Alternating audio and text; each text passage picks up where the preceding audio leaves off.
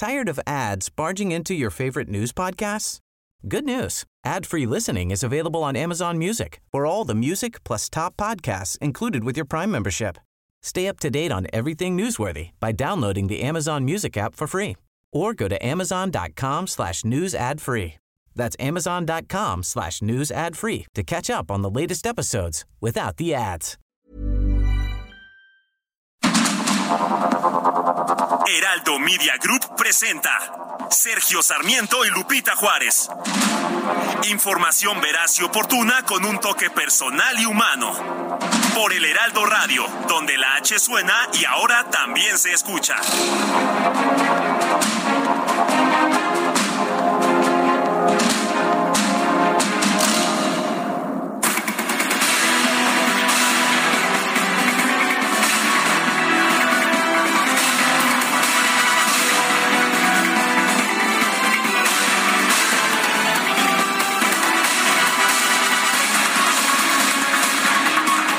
Pues resulta que el presidente Andrés Manuel López Obrador invitó a cenar a unos amigos. Hasta ahí, pues no hay absolutamente ningún problema, ¿sí? Cenó con un grupo de amigos, todos ellos grandes empresarios de nuestro país. ¿Y qué cree? Ya sabe usted que como dicen que el presidente no da paso sin guarache, pues lo que les lo que hizo fue que los invitó a participar en el gran sorteo especial de la Lotería Nacional que se va a realizar el 15 de septiembre. Dijo el presidente ayer, terminamos una suculenta cena con café, chocolate, pan y tamales de chipilín para invitar a los empresarios del país a participar en el sorteo del 15 de septiembre, en el cual los premios serán lotes en Playa Espíritu, Sinaloa. Los fondos que se obtengan se destinarán a la terminación de la presa Santa María de ese mismo estado. Estuvieron, uh, estuvieron eh, participando en esta cena el responsable de la presa Santa María de la Comisión Nacional del Agua, eh, Cedric Iván Escalante Sauri, el director general de Fonatur, Javier May, la directora general de la Lotería Nacional, Margarita González Arabia, y el director general del Instituto para Devolver al Pueblo lo Robado, Ernesto Prieto Ortega. Participaron uh, por parte del sector empresarial. Eh, bueno, por, una parte estuvo el gobernador de Sinaloa, Rubén Rocha Moya, pero también por parte del sector empresarial, el presidente del CCE, Francisco Cervantes Díaz, el presidente y director general del grupo financiero MIFEL, Daniel Becker Feldman, quien también preside la Asociación de Bancos de México, el presidente del Consejo de Administración de Grupo Carso, Carlos Slim Domit, el presidente de Grupo Pinza, José Edufilio, eh, Eduvil, Eduvilgildo, perdón, José Edu Vigildo Carranza Beltrán, estos productores de, de, atún en lata, y el presidente del grupo Ceres, Guillermo Elizondo Collard. También estuvo el director general de Grupo Coppel, Agustín Coppel Luquen. Y bueno, pues dijeron que no les habían pasado pues la charola, que no había sido eso es lo que dijeron los empresarios, pero sí se les pidió apoyar este proyecto que yo pensaba que se tendría que construir, como todos los proyectos públicos, que para eso pagamos impuestos, pues con dinero con dinero público. Son las 7 de la mañana con 3 minutos, 7 con 3. Hoy es jueves, sigue avanzando la semana. Jueves 28 de julio del 2022. Yo soy Sergio Sarmiento y quiero darle a usted la más cordial bienvenida a El Heraldo Radio. Quédese con nosotros, aquí estará bien informado también podrá pasar un rato agradable porque si la noticia lo permite, a nosotros nos gusta darle su lado amable. Guadalupe Juárez, buen día. ¿Qué nos tienes? Hola, ¿qué tal? Qué gusto saludarte. Buenos días, Sergio Sarmiento. Buenos días, amigos. ¿Cómo están? ¿Qué tal? Ánimo, ánimo, ya es jueves. Bueno, pues, oye, ¿no decía el presidente que tenemos muchos millones por los ahorros que se han pues hecho sí, en que, este gobierno, sí, que son que tan hemos eficientes? Sí, millones y millones y miles de millones y miles de millones. Billones de pesos. Pues ahorrados. resulta que no sé por dónde andan porque no aparecen. No aparecen, ¿verdad? Y entonces hay que pedirle a los demás. Bueno, se acordarán ustedes también que el TEMEC era magnífico y que el acuerdo se había hecho respetando la soberanía de los tres países. Bueno, es lo que decía el presidente Andrés Manuel López Obrador, pero pues cambia de opinión y ahora dice que hay que proteger la soberanía. El canciller Marcelo Ebrard informó que arrancaron las pláticas con Estados Unidos y Canadá para identificar sus inconformidades respecto al TEMEC y atenderlos. Esto en medio de la disputa comercial con Estados Unidos y Canadá y con el antecedente de que el presidente López Obrador afirmó que el gobierno de México no va a cambiar sus leyes energéticas por un asunto de soberanía y patriotismo. Dice él, nos estamos preparando para el proceso de consulta, ya estamos en consultas con Estados Unidos por un lado, Canadá por el otro, respecto a diferentes medidas que ha tomado el gobierno de México en materia de energía eléctrica y en general de energía. Esto lo escribía en su cuenta de, de Instagram Marcelo Ebrard. El proceso de consultas normalmente está organizado o está pensado para pues que haya un diálogo, entender qué es lo que la contraparte plantea y tratar de llegar a algún tipo de acercamiento antes de ir a un panel, fue lo que explicaba.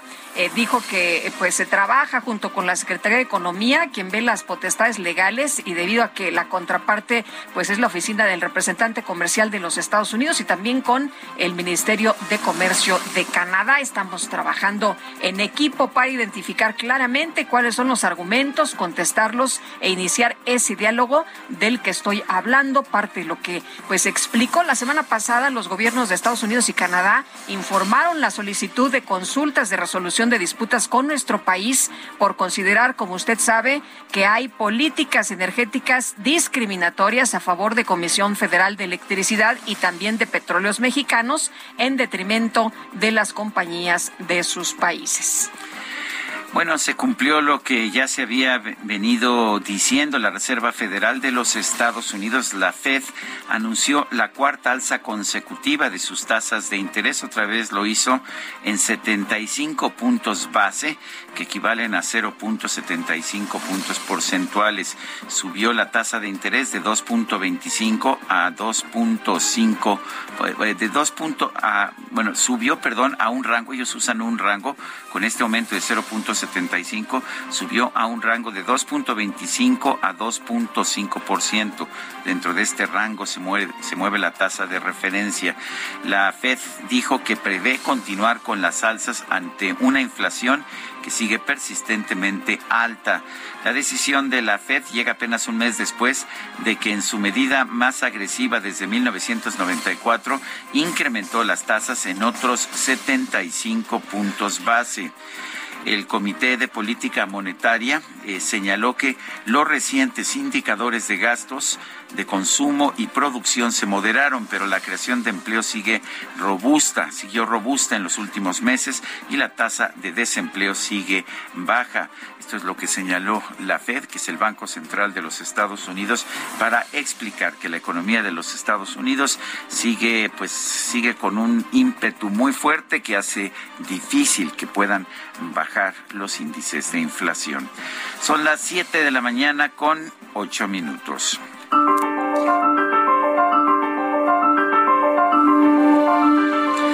La frase del día es del empresario estadounidense Robert Bosch. No pago buenos salarios porque tengo mucho dinero. Tengo mucho dinero porque pago buenos salarios.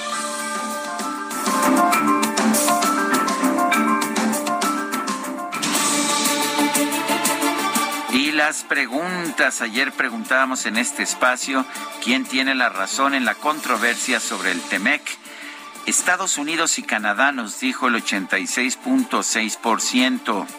Eh, México nos dijo el 6%, quién sabe 7.3%. Recibimos 5.200 participaciones y exactas. La que sigue, por favor. Redondeadita. Ay, no me deja hacer ningún comentario aquí el DJ Kike.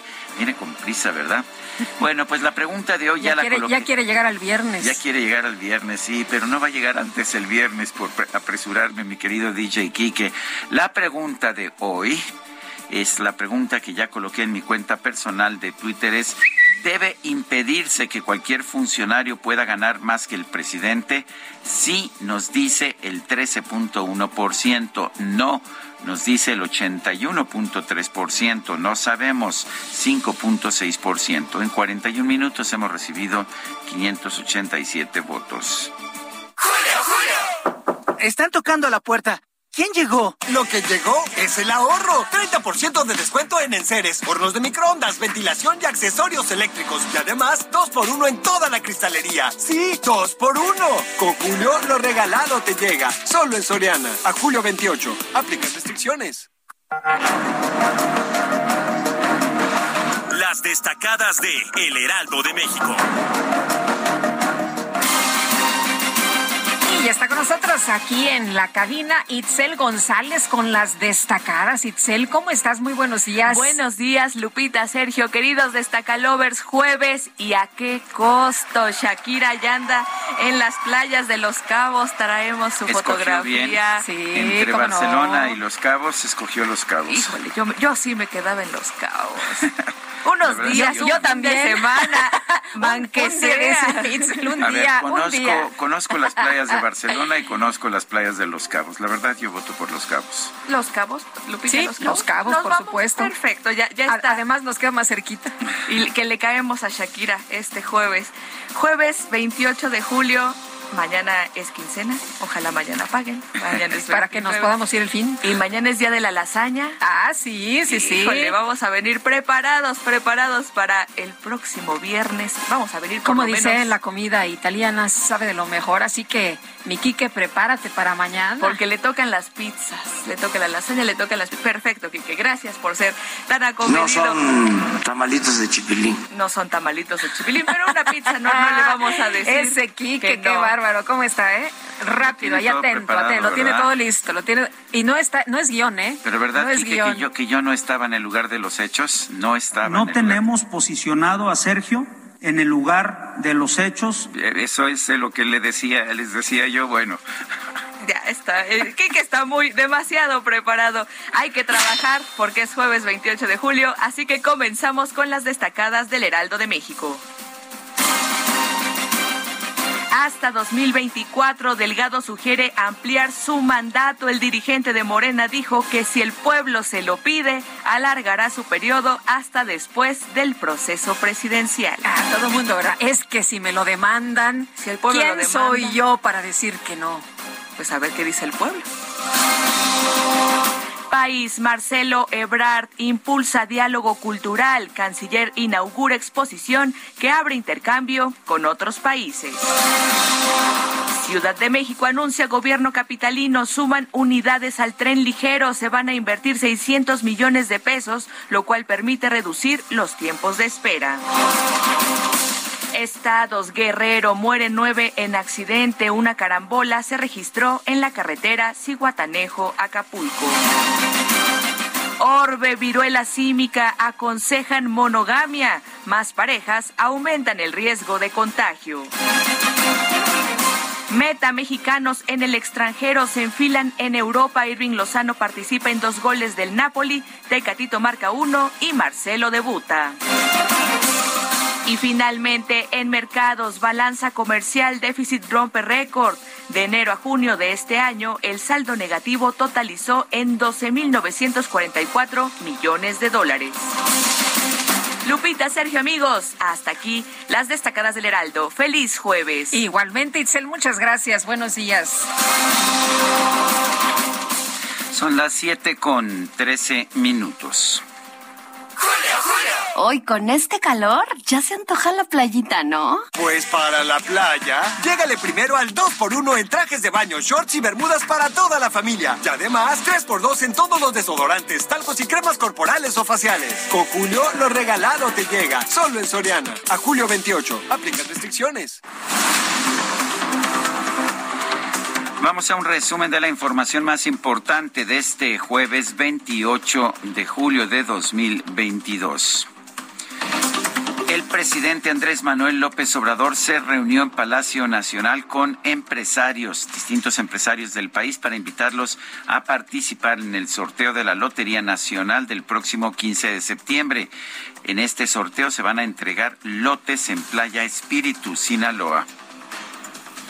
Bueno, y José Medina Mora, el presidente de la Confederación Patronal de la República Mexicana, la Coparmex, rechazó que el presidente López Obrador le haya exigido comprar boletos para este sorteo reunión para presentar proyectos en el estado de Sinaloa. Acompañamos a los empresarios de Sinaloa y a su gobernador a presentar los, los proyectos que se van a hacer de infraestructura, de carreteras, de presas sobre todo, y que finalmente van a ayudar para el desarrollo de ese, de ese estado.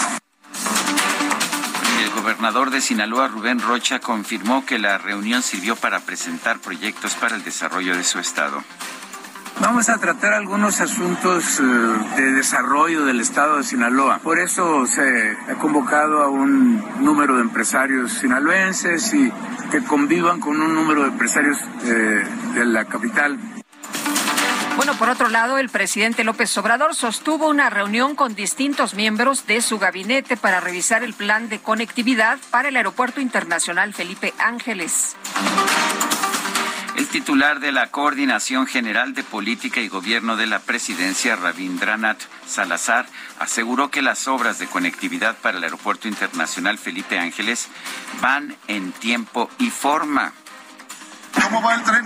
Súper bien, en tiempo y forma se contará con las mejores realidades, los mejores accesos con el tren suburbano en tiempo y forma, para beneficio de toda la gente de la capital y por supuesto de México.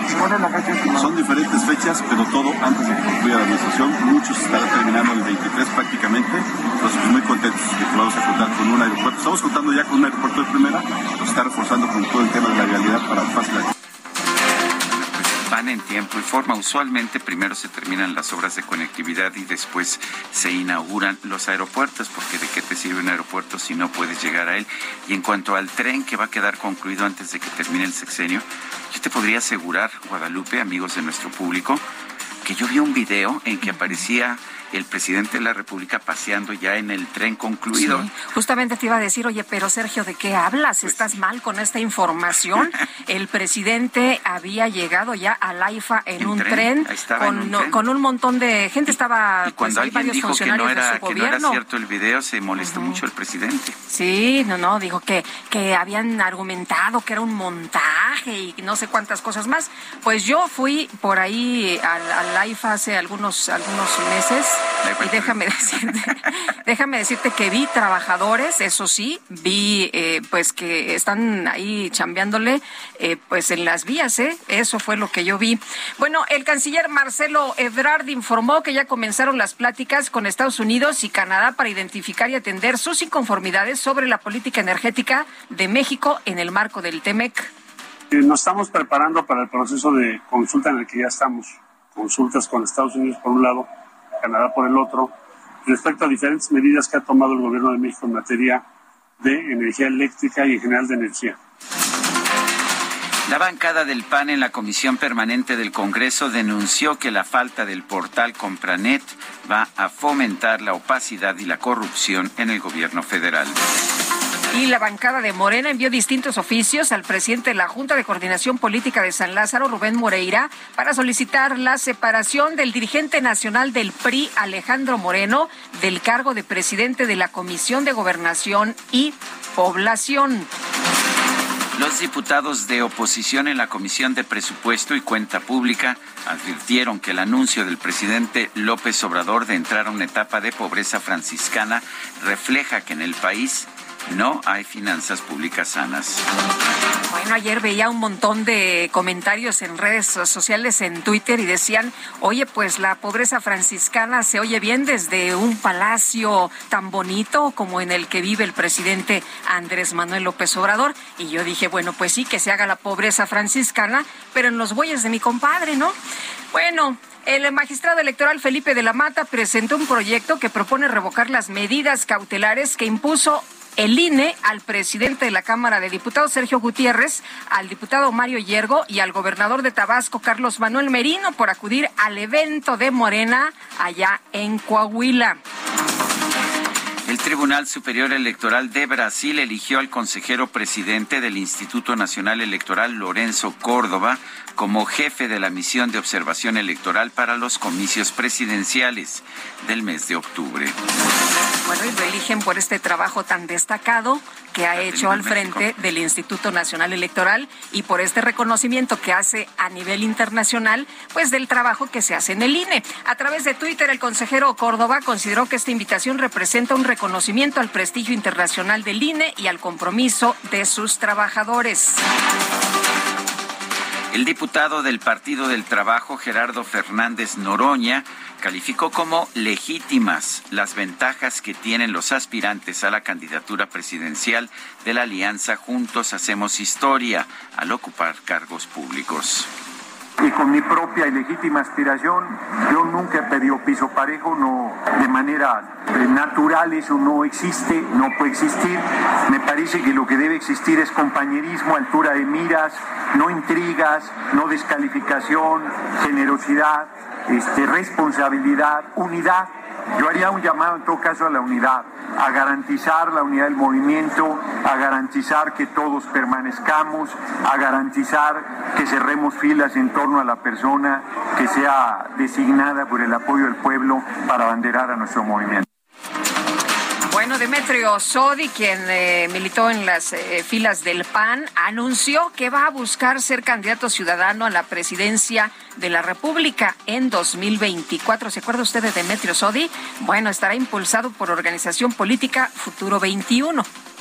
Todos están conscientes que si queremos ganar a Morena y recuperar el rumbo del país y el desarrollo del país, es necesario ir juntos. Entonces, y en esas reuniones que hemos tenido, yo he tenido varias reuniones con el Comité Ejecutivo del PRI, del PAN, del PRD, hemos ido juntos, todos los que estamos aquí, en todas ellas se ha manifestado la voluntad de ir juntos. Y en todas se ha manifestado la preocupación de que la ciudadanía tiene que participar más. De que si queremos ganar o nos abrimos a, a propuestas ciudadanas, a agenda ciudadana, a las organizaciones de la ciudad civil, o no se va a ganar. El secretario de Gobernación, Adán Augusto López, reconoció que de llegar a la presidencia mantendría la política de abrazos no balazos. Es una frase hermosa, la de abrazos y no balazos. Pues es un asunto de convicción, es un asunto de entender que tenemos que primero ir a combatir las causas. Cuando hayamos vencido a esa causa, pues ya no habrá efectos. Y que parte de ello, pues es que haya política pública con carácter social. En la Comisión Permanente del Congreso, tanto Morena y sus aliados como la oposición exigieron a las autoridades de Jalisco y Morelos que investiguen y esclarezcan los presuntos feminicidios de Luz Raquel Padilla y de Margarita Ceseña. Elementos de la Fiscalía de Morelos realizaron un cateo en el domicilio de los presuntos responsables del asesinato de Margarita Ceseña Martínez, quien fue quemada en el municipio de Cuautla. Un grupo de médicos pasantes, residentes y especialistas realizó una protesta frente a Palacio Nacional para exigir que el gobierno federal garantice mejores condiciones de seguridad para este sector. La titular de la Secretaría de Seguridad y Protección Ciudadana, Rosa Isela Rodríguez, informó que en lo que va del sexenio han sido detenidos 4.917 generadores de violencia en el país. La Organización de Estados Americanos informó que México fue designado como presidente del Comité Interamericano contra el Terrorismo. La subsecretaria para Asuntos Multilaterales y Derechos Humanos, Marta Delgado, agradeció la confianza depositada en nuestro país. Las autoridades de Guerrero informaron que este miércoles se registró un accidente automovilístico en la carretera federal Cihuatanejo-Acapulco con un saldo de nueve personas muertas. La Fuerza Amplia de Transportistas anunció que va a pedir al gobierno de la Ciudad de México que contemple un subsidio a este sector para 2023 a través de bonos de chatarrización o combustibles. La jefa de gobierno de la Ciudad de México, Claudia Sheinbaum, descartó un nuevo aumento a la tarifa de transporte público concesionado, ya que esto sería, dice, una afectación a los ciudadanos. No, no se va a dar el incremento. Ya hubo eh, un mes de trabajo, ya hubo un acuerdo y al contrario, lo que estamos incrementando son los operativos. Entonces no va a haber más aumento.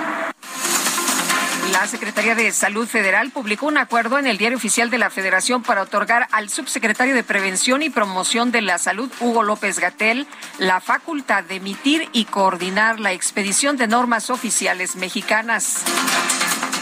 Le siguen dando y dando responsabilidades al subsecretario Hugo López Gatel. El presidente de los Estados Unidos, Joe Biden, informó que ya regresó a sus actividades cotidianas luego de recuperarse de su contagio de COVID-19. Son las 7 de la mañana con 24 minutos. Guadalupe Juárez y Sergio Sarmiento estamos en el Heraldo Radio. Vamos a una pausa y regresamos.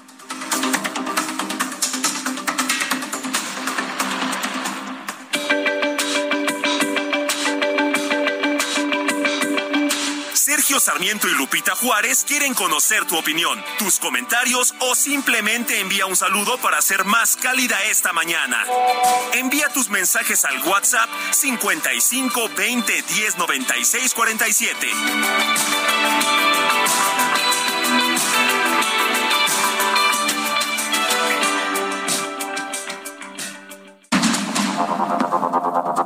Continuamos con Sergio Sarmiento y Lupita Juárez por el Heraldo Radio.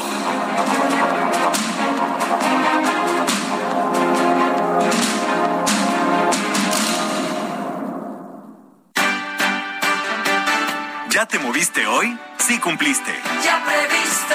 ¿Ya cambiaste la chatarra por frutas? Sí cumpliste. Ya previste. ¿Ya ejercitaste tu mente? Sí cumpliste. Ya previste. ¿Ya compartiste tiempo con tu familia? Sí cumpliste. Con pequeños cambios todos los días haces una gran diferencia en tu salud.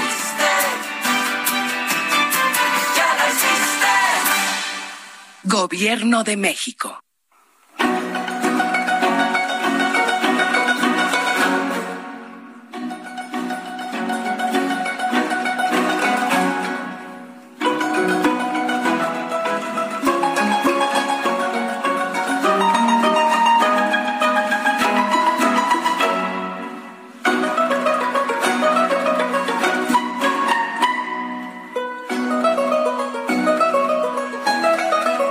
Parece una de las piezas más entrañables de Antonio Vivaldi, el compositor barroco italiano, para algunos el, el gran compositor barroco de todos los tiempos, a quien vamos a estar escuchando hoy. Antonio Vivaldi falleció el 28 de julio de 1741. La verdad es que a mí me da siempre mucho trabajo elegir música para este 28 de julio, porque también es la fecha de nacimiento de ese gran genio de, de la música de contrapunto, el alemán Johann Sebastian Bach. Eh, la verdad es que me gusta más Johann Sebastian Bach, pero para este jueves, digo, perdón, este jueves escogí a Vivaldi, cuya música es juguetona. Escuchen este concierto para mandolina. Eh, a propósito, no quise empezar con el lugar común de, de las cuatro estaciones, pero este concierto para, para mandolina en Do mayor RV 425 es un juego realmente espectacular entre una mandolina que se requiere de un intérprete virtuoso para poder tocar esta parte y una orquesta que le responde constantemente a la, mandolina. Están en un diálogo la mandolina por un lado y la orquesta de cuerdas por el otro. Vamos a escuchar un momento este primer movimiento del concierto para mandolina que me parece una obra de arte.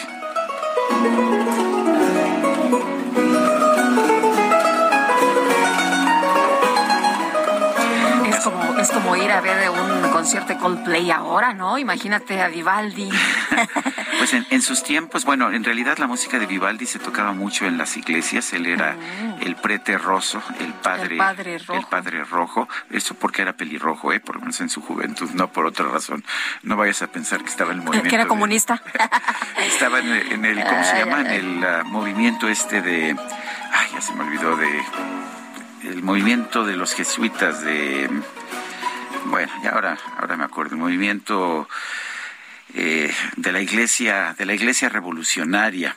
Pero bueno, vamos a seguir escuchando a Vivaldi a lo largo de esta mañana. Tenemos mensajes. Qué bonita música, qué bonita música. Y nos dice Jesús Chapa Delgado, Sergio Lupita, saludos. El 28 de julio es el aniversario de la muerte de dos gigantes de la música barroca, Vivaldi y Bach, quienes fallecieron en el 1741 y 1750. ¿Sería posible que nos hagan el favor de complacernos con algo de la maravillosa música de estos genios? Muchas gracias gracias. Pues, don Jesús, lo que usted pida.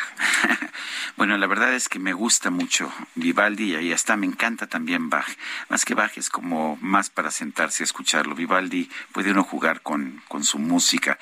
Dice otra persona, Sergio Lupita, creo que el audio de Sergio es sobre la conferencia del fiscal de Jalisco del caso de Luz Raquel. Este tema es muy sensible. No lo usen, señora Rocío pues bueno, eh, sí es de esa, sí es de esa eh, de esa conferencia, la verdad es que yo decidí utilizarlo y además lo hago abiertamente, no tengo nada que esconder, es un, es un divertimento como muchos que hacemos aquí. Bueno, Víctor Rivera dice, Lupita, Sergio, muy buenos días. Ningún funcionario público debe ganar más que el presidente, debe revisar el escalafón de quien depende.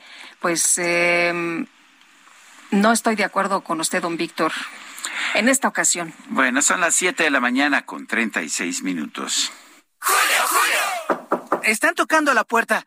¿Quién llegó? Lo que llegó es el ahorro. 30% de descuento en enseres, hornos de microondas, ventilación y accesorios eléctricos. Y además, 2 por 1 en toda la cristalería. Sí, 2 por 1 Con Julio, lo regalado te llega. Solo en Soriana. A julio 28. Aplica restricciones. Morena pidió respuesta a su exigencia de remover a Alejandro Moreno como presidente de la Comisión de Gobernación y Población de la Cámara de Diputados. Jorge Almaquio nos tiene el reporte. Adelante, Jorge. Gracias, Sergio Lupita, amigos. Así es. Y en diversos oficios piden que ante la falta de pérdida de confianza del también dirigente del Partido Revolucionario Institucional, pues se da cuenta ya de la petición que se ha hecho en diversos momentos ante la Junta de Coordinación Política en San Lázaro. La diputada Andrea Chávez Treviño, por ejemplo, pues solicitó información sobre el oficio que interpuso el 5 de julio pasado y se dé a conocer el, el seguimiento que se dio y se ha dado a esta petición de suspensión de Anito Moreno. La diputada federal Julieta Ramírez Padilla solicitó oficialmente la remoción del priista como presidente de la Comisión de Gobernación ante la evidente pérdida de confianza tras el cúmulo de evidencias de su falta de honestidad, honradez y lealtad. En el documento, pues remitido a la JUCOPO, indicó la legisladora que ha quedado plenamente demostrado que eh, ha pretendido Moreno Cárdenas utilizar el cargo de diputado para extorsionar a ciudadanos. De ahí que la conducción de los trabajos de esta importante comisión pues debe recaer en una persona con probidad, digno de confianza de quienes integran esta comisión, indicó la legisladora de Morena.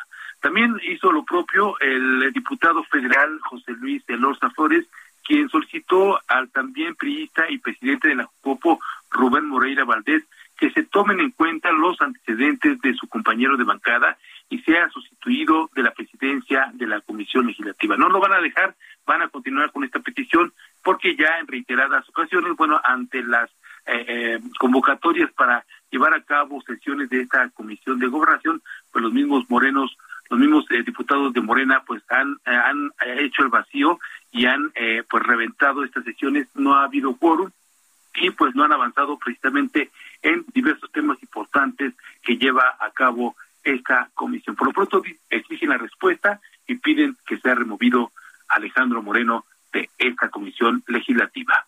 Sergio Lupita, amigos, el reporte que les tengo. Jorge Almaquio, muchas gracias.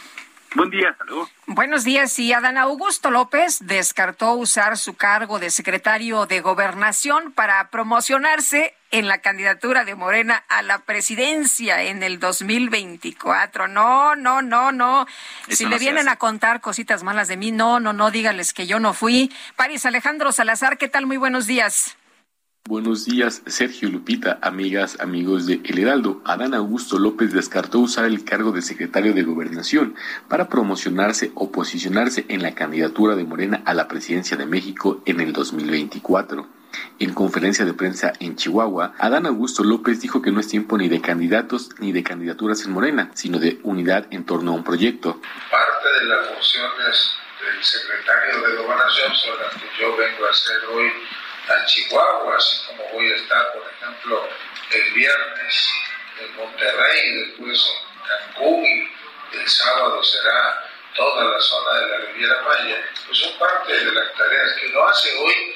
Primordialmente aprovechamos que ya teníamos una visita a Ciudad Juárez, unas reuniones con el presidente municipal, con el cabildo, con empresarios allá, aprovechamos para venir aquí a presentar al nuevo delegado de la Secretaría de Gobernación, a Héctor Aguilera Brenes.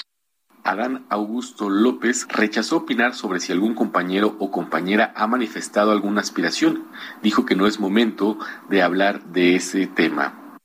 No voy a opinar sobre si algún compañero o compañera ha manifestado alguna aspiración. No lo hago porque primero pues estoy en jornada laboral y no lo hago por convencimiento propio. Uno debe de estar dedicado a cumplir con la con la encomienda. He participado desde luego en algunos eventos en los que me ha convocado eh, mi partido, porque aunque uno está medio de sueño, pues tiene, yo al menos es uno de mis orgullos el formar parte de este movimiento. También en esta conferencia de prensa, Adán Augusto López consideró que la candidata o candidato que gane la presidencia de México en 2024 tiene que llevar a una evolución de estrategia de seguridad de abrazos, no balazos. Sergio Lupita, esta es la información. En París, muchas gracias. Muy buenos días. La empresa Iberdrola tiene hasta el 5 de agosto para garantizar la multa de más de 9 mil millones de pesos que le impuso la Comisión Reguladora de Energía, la CRE. Diana Martínez nos tiene el reporte. Adelante, Diana.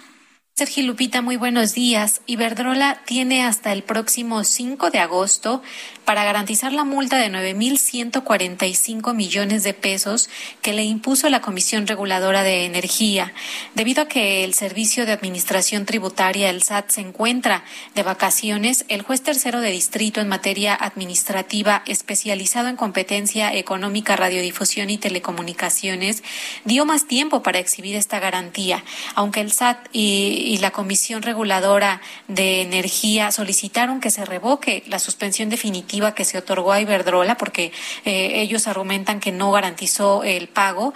El impartidor de justicia destacó que en su acuerdo judicial que la compañía acudió al SAT, pero oficialía de partes estaba cerrada por periodo vacacional e hizo el trámite por el buzón electrónico, pero pues le indicaron que eh, su petición sería atendida hasta el próximo 4 de agosto. Es por eso que el juez rechazó la petición de estas autoridades porque pues consideró que se acreditó la buena fe de Iberdrola para eh, acudir al SAT a garantizar el interés eh, fiscal. Ahora eh, debe cubrir esa garantía impuesta a más tardar el viernes 5 de agosto. Hasta aquí mi reporte. Diana Martínez, gracias por la información. Bueno, y el secretario de Salud eh, dio a conocer que se publicó un decreto en el Diario Oficial de la Federación en donde se delegan más facultades, ¿sabe usted a quién? Al subsecretario de Prevención y Promoción de la Salud, Hugo López Gatel, entre ellas la de coordinar y expedir las normas oficiales mexicanas. Vamos a platicar del tema con el doctor Javier Tello, él es analista en políticas de salud. Doctor, ¿cómo estás? Qué gusto saludarte. Buenos días. ¿Qué opinas de esto? Más atribuciones, más poder para el subsecretario de Prevención y Promoción de la Salud. ¿Y qué significa? ¿Qué quiere decir esto? Buenos días, Lupita, Sergio. Sí, mira, es eh, seguramente un caso muy, muy curioso porque hoy tenemos lo que se puede considerar tal vez al super subsecretario más importante de todo el gobierno, ¿no?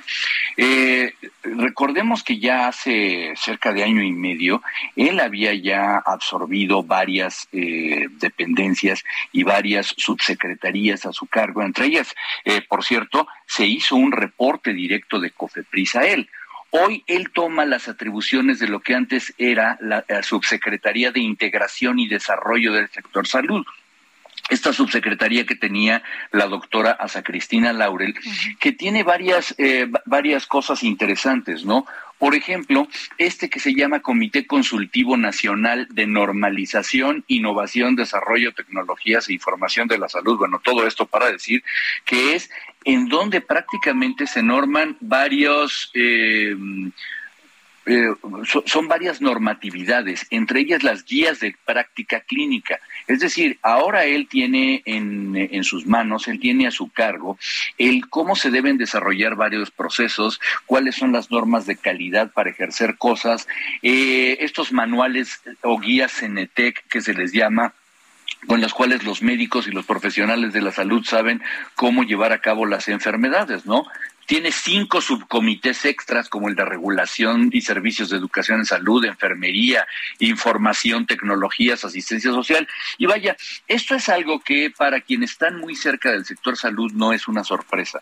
Eh, desde un inicio se había visto precisamente la, el deseo de poderle dar cada vez más cosas, porque lo que está buscando Hugo López Gatel a la larga es tener eh, lo que él llama un sistema de inteligencia en salud y poder tomar la mayor cantidad de decisiones posibles. Ustedes saben, por ejemplo, que recientemente se eh, bueno, despidieron al secretario del Consejo de Salubridad General, al doctor eh, Ignacio Santos Preciado y a todo su equipo. Y bueno, la persona que ahora estará ahí aparentemente Marco Centeno, que él es un, eh, vaya, es un economista, es un doctor en economía, pero bueno, está sustituyendo a un médico, el doctor Santos Preciado, que era un epidemiólogo, un pediatra infectólogo de clase mundial, con una carrera enorme a nivel internacional en la salud, y que es una persona, esta persona nueva, eh, de todas las confianzas de Hugo López Gatel. Al final lo que se estaba buscando era tener también el control del Consejo de Salubridad General, que no pueden desaparecer por, porque está ahí por mandato constitucional, pero ahora, eh, además, con una persona a cargo del Consejo, eh, quieren hacerse cargo directamente de la política farmacéutica, excluyendo los órganos colegiados. Es, es un caso muy curioso de acumular poder en una sola persona, ¿no? Y lo curioso del caso es que este poder se está acumulando en el doctor López Gatel, que ha sido muy cuestionado por su actuación, no solamente ante, ante la pandemia, sino en otras cosas, ¿no? Como en la COFEPRIS.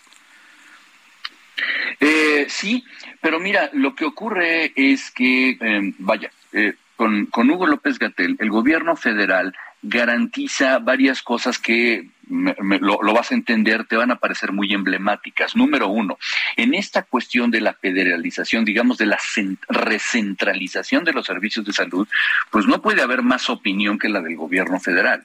Eh, en el caso del el manejo de la pandemia, en el cual como recuerdas, el Consejo de Salubridad General fue hecho a un lado desde un inicio, pues eh, se quiere que las decisiones solamente sean tomadas por el gobierno federal y la persona que hasta este momento le ha dado todos los resultados y ha querido hacer eh, lo que el gobierno federal eh, pretende es Hugo López Gatel. Gracias a él, pues no se ha tenido que hacer la inversión tan grande en vacunas, ¿no? Por ejemplo, para, ni, ni, ni en tiempo ni en forma, y por eso hoy estamos rezagados en tiempo contra el mundo en la vacunación de menores, por ejemplo, ¿no?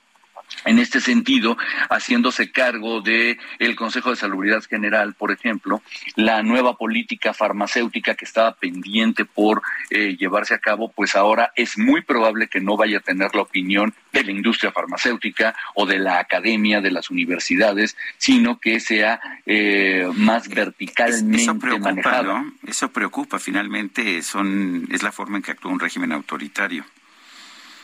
Pues mira, por lo menos a nivel de salud sí preocupa mucho.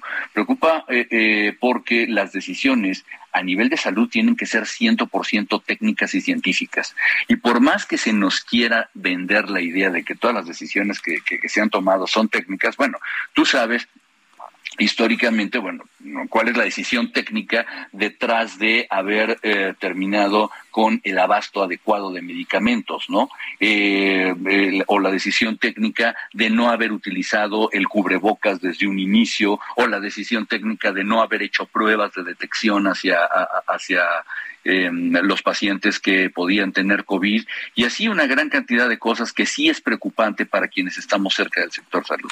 Pues es que está cañón enfrentar con eh, cuestiones ideológicas las eh, los temas de salud, eh, Javier, y esto que nos decías, ¿no? Que se quita especialistas reconocidos a nivel internacional, gente realmente pues conocedora de los temas para que lleguen los cuates. Sí, es correcto. Eh, mira, hay, hay, una cuestión. Cuando tú quieres manejar, eh, bueno, por lo menos el reto tan grande que tenía el sector salud al inicio de esta administración, era primero que nada el poder tener una inversión mucho mayor. somos de los países que tiene una menor inversión en salud dentro de la OCDE y cualquiera hubiera pensado que un gobierno que se dice de izquierda, pues hubiera más que triplicado este gasto en salud y esto no ha sido así. Por el contrario, sabemos y lo han dicho y lo han denunciado legisladores, que la Secretaría de Salud tiene importantes subejercicios presupuestales. ¿Sí? Entonces, ni estamos invirtiendo más, sino que se está ahorrando.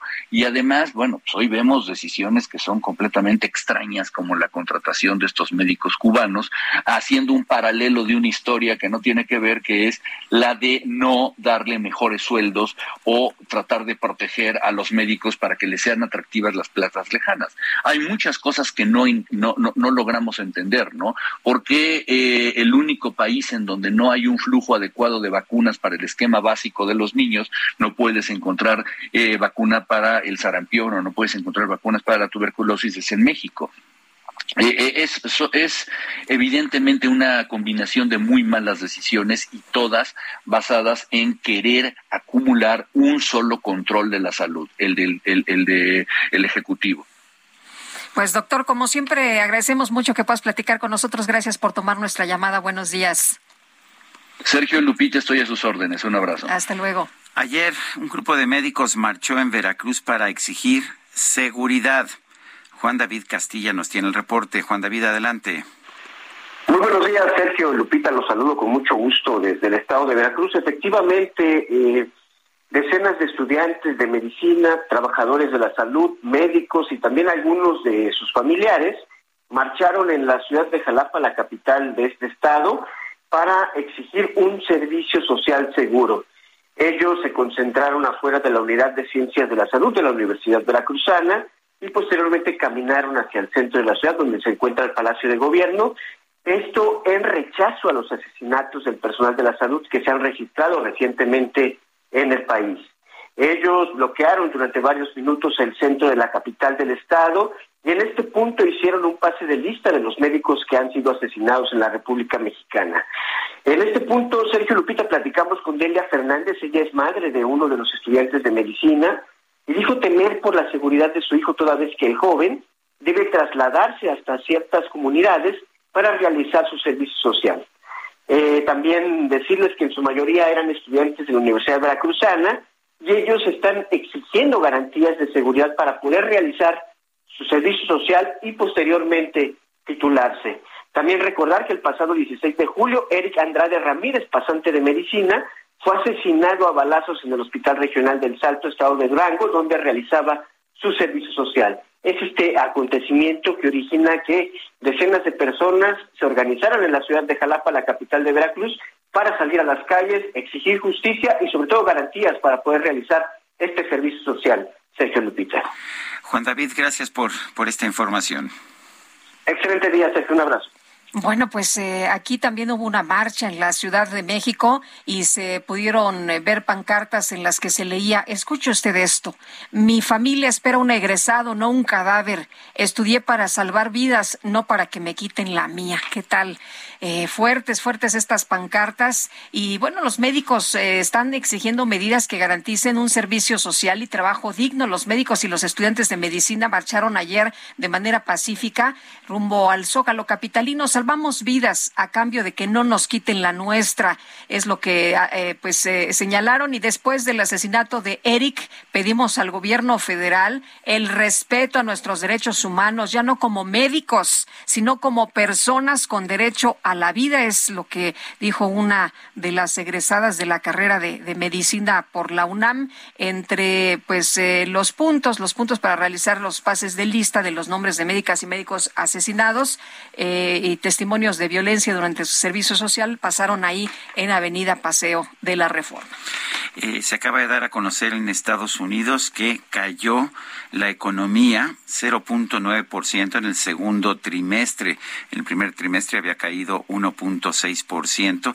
En la definición tradicional, no la, no la oficial, la, tradicional, la popular, esto significaría que Estados Unidos se encuentra ya en recesión.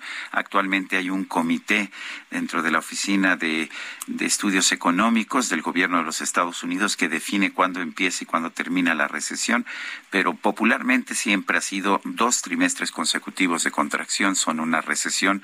Estados Unidos estaría en recesión. Vamos a una pausa y regresamos.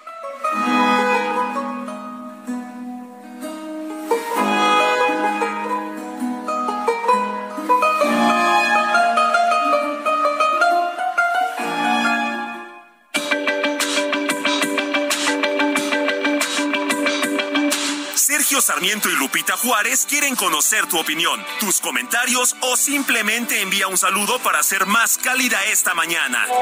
Envía tus mensajes al WhatsApp 55 20 10 96 47.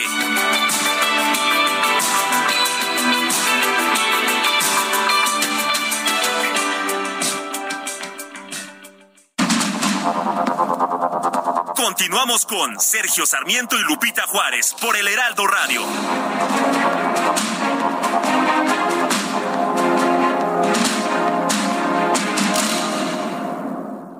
Treinta años de abandono y la corrupción del Bronco nos dejaron en la peor crisis de movilidad. Pero tenemos un plan, Nuevo León. Y en menos de seis años vamos a hacer la inversión más grande en la historia. Nuevo León son nuevas líneas de metro, transmetros, un tren suburbano, la flotilla de autobuses ecológicos más grande del país y las carreteras que conectarán el norte con el sur. Esta es la movilidad que siempre debimos tener. Este es el nuevo Nuevo León. El gobierno del nuevo Nuevo León. Este 28 de julio se celebra el Día Mundial contra la Hepatitis Vírica, efeméride establecida en 2008 por la Organización Mundial de la Salud con el objetivo de impulsar a nivel internacional todas las iniciativas y estrategias del sector salud para atender y prevenir esta enfermedad. La hepatitis vírica es una infección que produce una inflamación aguda en el hígado. Existen cinco virus diferentes de la hepatitis, cada uno catalogado con una letra del alfabeto diferente, mientras más alejado de la A, mayor es el riesgo que acarrea la infección. La forma más común de contraer esta enfermedad es insertando en el cuerpo algún objeto contaminado con sangre de alguien que ya tenía el virus.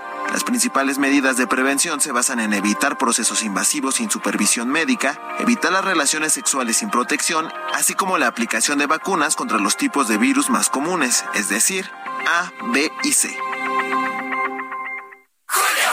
Hoy con este calor ya se antoja la playita, ¿no? Pues para la playa, llégale primero al 2x1 en trajes de baño, shorts y bermudas para toda la familia. Y además, 3x2 en todos los desodorantes, talcos y cremas corporales o faciales. Con Julio, lo regalado te llega. Solo en Soriana. A julio 28. Aplican restricciones.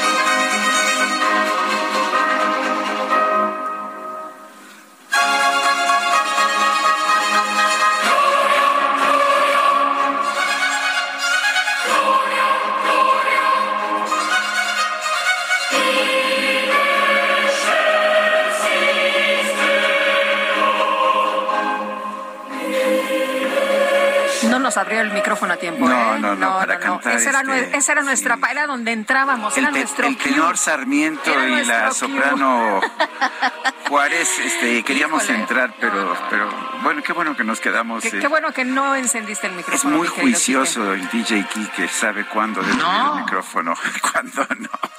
Bueno, pues estamos escuchando, estamos escuchando eh, la gloria más famosa de Vivaldi, eh, como, como sacerdote, el, el sacerdote rojo, a propósito, ya me acordé, no es por la teología de la liberación, pero el sacerdote rojo, que así se le llamaba a Vivaldi, escribió varios glorias, pero claramente el gloria más famoso es este que estamos escuchando, este Gloria in excelsis Deus, eh, es la es el RB, RB es la, la clasificación, es- son las iniciales de la persona que hizo la clas- clasificación de las obras de Vivaldi, es 588. Y realmente este Gloria, pues yo creo que nos lo hemos escuchado tantas veces, pero sigue siendo una de esas Siempre obras es bonito, musicales es hermoso. fabulosas. Así Vamos es. a escuchar un momento.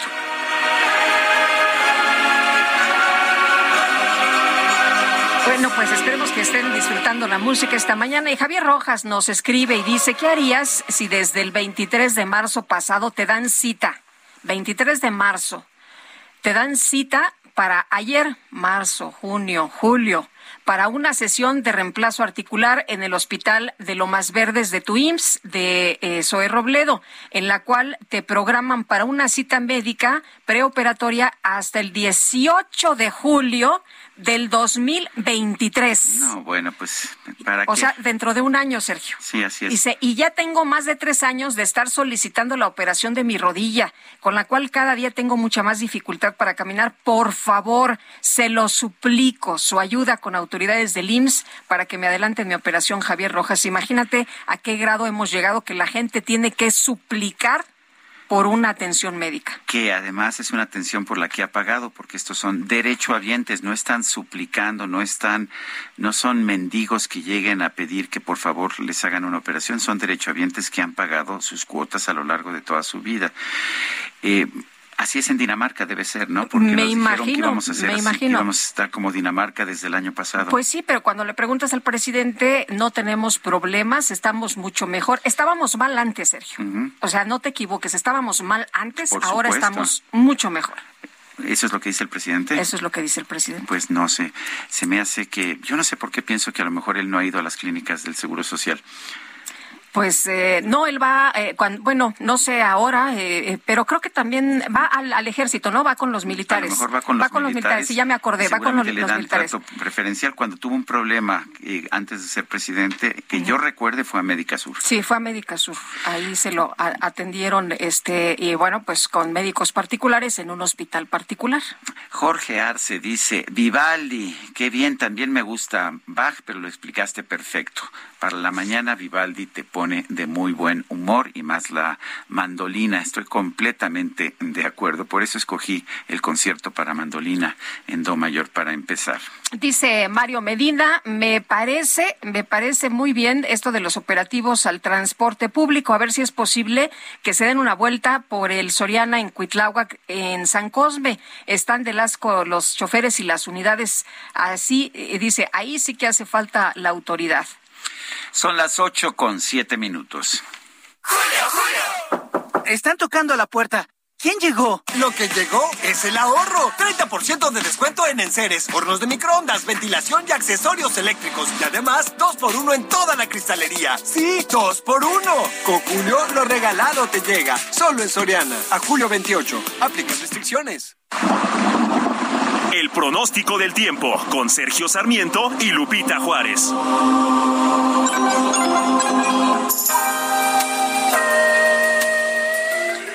Y vamos con Berenice Peláez, meteoróloga del Servicio Meteorológico Nacional de la Conagua. Berenice, buenos días. ¿Qué nos tienes esta mañana? Buenos días, Lupita y Sergio. Es un gusto saludarlos para informarles que este día el monzón mexicano va a continuar sobre el noroeste del país y va a mantener condiciones para lluvias fuertes a muy fuertes, descargas eléctricas y posibles granizadas en regiones de Sonora, Chihuahua, Durango y Sinaloa. También canales de baja presión en el interior del país, en combinación con el ingreso de humedad proveniente de ambos océanos, van a producir lluvias fuertes a muy fuertes, tormentas eléctricas y posible caída de granizo en el norte, noreste y occidente de México. Por otra parte, la onda tropical número 17 va a recorrer el centro, sureste y sur del territorio mexicano, generando lluvias puntuales intensas en Puebla, Oaxaca y Chiapas. Es muy importante tomar en cuenta que estas lluvias podrían generar el incremento en los niveles de ríos y arroyos, así como deslaves e inundaciones. Además, esta onda tropical también va a dejar lluvias fuertes a muy fuertes con descargas eléctricas en el centro, oriente y sureste del país. Les comento también que van a continuar registrándose temperaturas vespertinas por arriba de los 35 grados Celsius por, eh, eh, perdón, en gran parte del país, pudiendo superar los 40 grados Celsius en Baja California, Sonora, Coahuila, Nuevo León y Tamaulipas. Finalmente, para el Valle de México se pronostica durante este día cielo nublado, tendremos ambiente fresco en el transcurso de la mañana y cálido hacia la tarde con probabilidad de lluvias puntuales muy fuertes, descargas eléctricas y posibles caídas eh, caída de granizo en la Ciudad de México y también en el Estado de México. Respecto al viento, será de dirección variable de 10 a 20 kilómetros por hora, con rachas de hasta 45 kilómetros por hora en zonas de tormenta. En la Ciudad de México se pronostica una temperatura máxima de 21 a 23 grados Celsius para este día. Hasta aquí el reporte del tiempo desde el Servicio Meteorológico Nacional. Regreso con ustedes. Muchas gracias, Berenice, por esta información.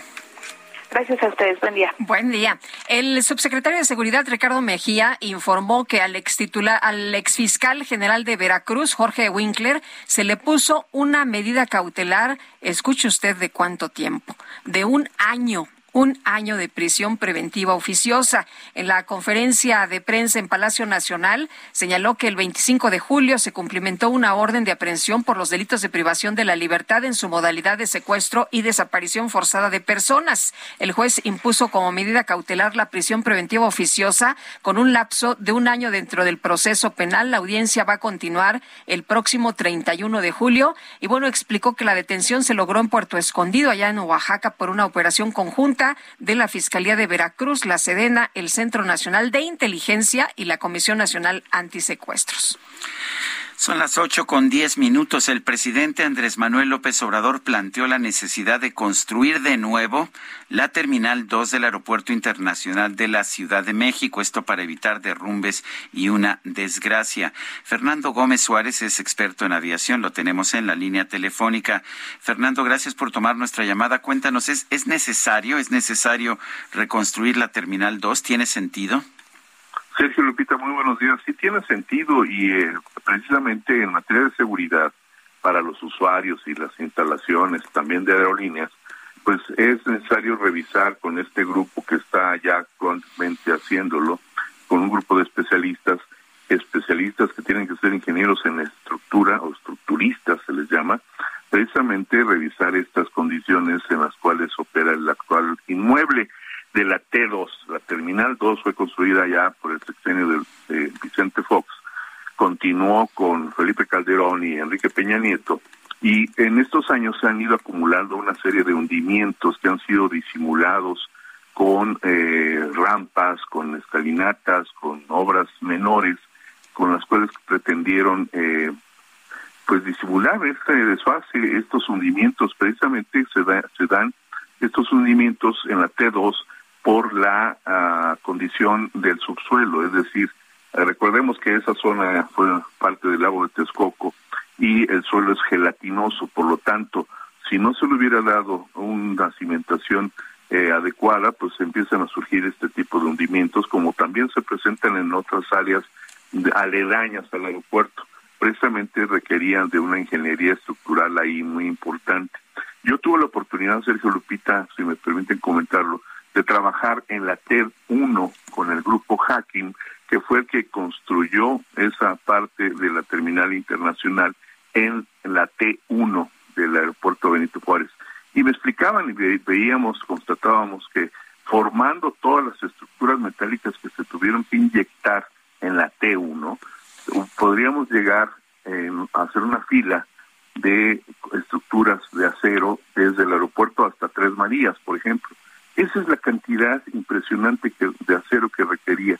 En la T2, eh, no sé, fue quizás menor lo contratado por la empresa contratista que en aquel entonces le pagó el gobierno federal de Vicente Fox a esa empresa y pues ahí ahora están los resultados. Es una excelente oportunidad también para el gobierno actual de poder eh, ahora sí, con justificada razón, quizás mandar o distribuir los vuelos hacia otras terminales, precisamente porque la T1 no tendría la capacidad suficiente para atender tal demanda de 36, 40 millones que se prevén suceda en este año, tan solo de pasajeros, ¿no? Eh, Fernando, pero eh, ¿cómo, cómo debería de, solucionarse esto? Se hablaba de que pues eran medidas temporales, no se pudo hacer porque pues obviamente no se terminó el otro aeropuerto.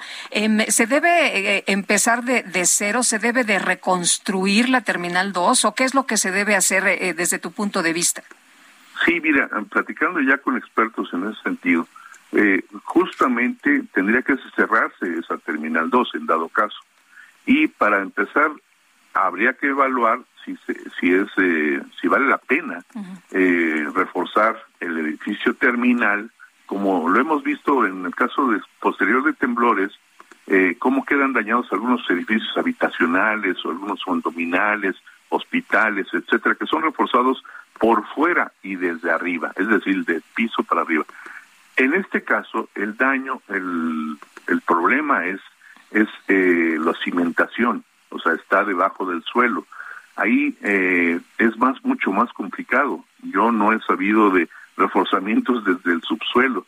He visto eh, reforzamientos exteriores, como lo hemos visto en muchas partes o rumbos de la ciudad, posteriores a los sismos. Y las obras normalmente, en este caso, eh, pues duran dos años o una fecha aproximada, pero en el caso de la T2, tendría que primero cerrarse las operaciones, ver cómo se redistribuyen o se, se mandan a, a otros lados las aerolíneas que operen en esa T2, que principalmente es Aeroméxico, entre otras aerolíneas. Pero básicamente era la terminal operativa de Aeroméxico. Recientemente empezó a migrar también a operar en ambas terminales, en la T1 y en la T2, pero básicamente pues la inversión realizada ahí habría que ver que, que, se hace. Tan solo la inversión del gobierno federal, recuerdo, había sido nada más de 2.300 eh, millones eh, de, de, pesos de aquel entonces. Eh, aquí pues también falta la interrogante de ver quién es el responsable de haber autorizado esas obras cuando en toda gran obra siempre debe haber una supervisora, una empresa supervisora de obra que certifique la calidad de lo contratado. En este caso de la Terminal 2, te les repito, es una obra contratada, fue obra pública eh, contratada por el gobierno federal. En el caso de la T1, que ejemplificaba yo con esta cuestión de la cimentación de estructura metálica, pues fue una obra eh, realizada por la empresa privada y con, a cuenta de riesgo de ellos, quienes siguieron operando.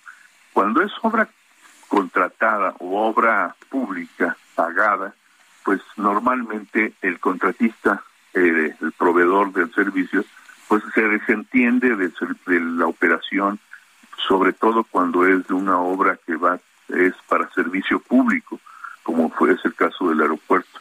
Entonces ahí también habría que ver qué pasó, porque pues el aeropuerto requiere seguir operando. O sea, la demanda del mercado no se puede suspender.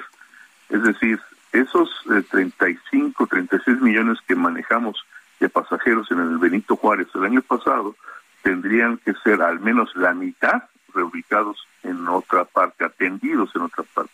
Eso no es que se cierre y se deje de atender y dejen de volar esos 18. Tienen que ser redistribuidos en otro aeropuerto. Por eso les decía, podría generar el aeropuerto Felipe Ángeles esa atención de demanda, quizás, pero hacen falta también muchas obras o muchos aspectos todavía del Felipe Ángeles que ya hemos señalado anteriormente, ¿no? Pues eh, preocupa, preocupa de verdad. ¿Hay un riesgo inminente, hay un riesgo de que se caiga la Terminal 2 y que haya víctimas? No lo sé, pero lo que sí es cierto y ha quedado documentado a través de todos estos años es un hundimiento de más de metro y medio, más de metro veinte eh, en algunas partes. Es un desfase muy importante porque eh, obviamente las condiciones del subsuelo, eh, pues algo, algo pasó ahí en la cimentación, creo, entre otras obras. Esto es característico del subsuelo de esa zona. Las pistas de aterrizaje del Benito Juárez, que datan también de 1952 para la fecha, déjame decirte como anécdota y comprobable que cada año se hunden 10 centímetros. Cada año las pistas del mundo, de cualquier aeropuerto del mundo se tienen que, periódicamente se tienen que dar mantenimiento, es decir, quitarle el encarpetado, el caucho que se va adhiriendo en las pistas cuando aterrizan, ves que sacan humo, eh, es precisamente quema eh, parte del caucho y se va adhiriendo. Eso se tiene que retirar. Ese es parte del mantenimiento normal que se le tiene que hacer. El bache que surgió recientemente en el vuelo presidencial y que obligó a una cancelación, un desvío, también es parte del desgaste en temporada de lluvias de la capa eh, asfáltica. Con la lluvia se va desprendiendo, se van abriendo huecos. Ese es parte del mantenimiento normal, por ejemplo. Pero hay un mantenimiento, una rehabilitación, renivelación que lo tienen que hacer especial a estas pistas del aeropuerto capitalino, precisamente por este hundimiento que sucede en la parte central y que se tiene que renivelar, porque no puede operar con un hundimiento de tal magnitud con los años acumulados. Cada año eh, y cada seis meses, en este caso, se está, eh, digamos, dándole mantenimiento a esos trabajos. Lo que pasa es que no se informa totalmente en ese sentido porque es pues un problema de ingeniería, es un problema, no obstante que las pistas están cimentadas también, es un problema constante que implica un riesgo. Y por eso también este, es necesario revisar esa parte, las pistas y, y el edificio terminal de la T2, que no obstante que, que había quedado muy, había sido alabada en su momento y muy reconocida, pues en realidad pues no tiene la vida útil o no ha tenido, no ni tendrá, según los cálculos desde entonces, la el retorno financiero de la inversión que hizo el gobierno en ese entonces, ¿no? Pues Fernando Gómez Suárez, experto en aviación, eh, nos dejas preocupados, pero bueno, es nuestra responsabilidad saber lo que está pasando. Hay soluciones, Sergio Lupita, hay soluciones que el gobierno federal puede tomar inmediatamente para atender esto en lo que se resuelve y en lo que se dictamina qué es lo que tendrá que ocurrir. Pero sí puede ser este que sea también la oportunidad de crear y refortalecer el sistema aeroportuario del que no lo han estado trabajando. Se menciona de nombre, pero no han visto cómo estratégicamente pueden distribuir los vuelos. Y para eso puede crearse todo un plan integral a ver si no este, se les ocurre inventar otra cosa, como cada seis años lo estamos viendo.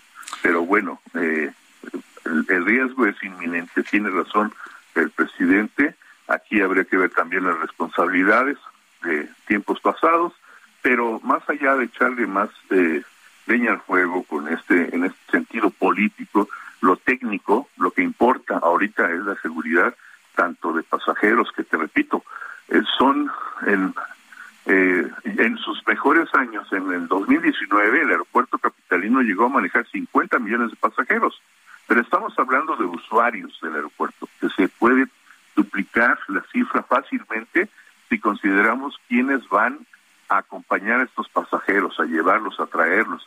Eh, ¿Cuántos trabajadores hay? Taxistas, hoteleros, restauranteros, eh, todos los locales comerciales, gente que va a cambiar un cheque por la cantidad de bancos que hay ahí, gente que va a cambiar dólares, etcétera, etcétera. Calculamos que eh, son el doble o incluso un poquito más del doble de usuarios, ya no de pasajeros. Eso incluiría también los pasajeros, y pero no nomás son los pasajeros, son también las instalaciones, la inversión realizada, los negocios, las firmas comerciales, etcétera. Bueno, muy bien. Fernando eh, Gómez Suárez, gracias por hablar con nosotros. Son las ocho con veintidós.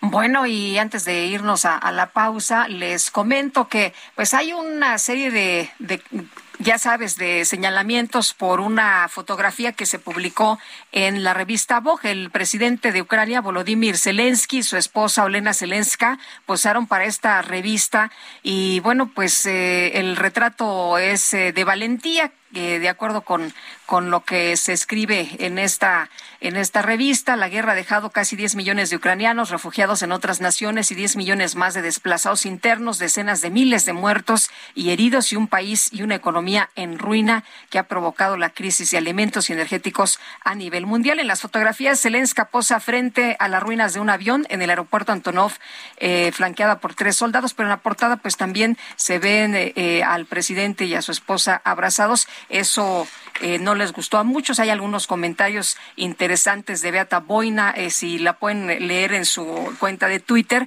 sobre Zelensky y esta fotografía que aparece en la revista Vogue. Son las uh, 8 con 23 minutos. Vamos a las calles de la Ciudad de México. Gerardo Galicia, adelante.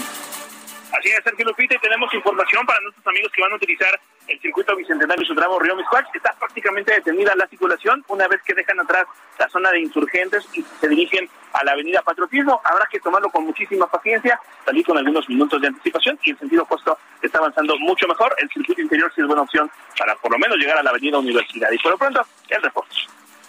Gracias, Gerardo. Gerardo Galicia, son las ocho con veinticuatro. Les recuerdo nuestro número de WhatsApp, por si nos quiere mandar un mensajito, puede ser de texto, puede ser de voz, es el 55 2010 9647. En Twitter, arroba Sergio y Lupita, también le recomiendo arroba Heraldo de México. Regresamos en un momento más. Me están dando ganas de bailar un cumbión bien loco.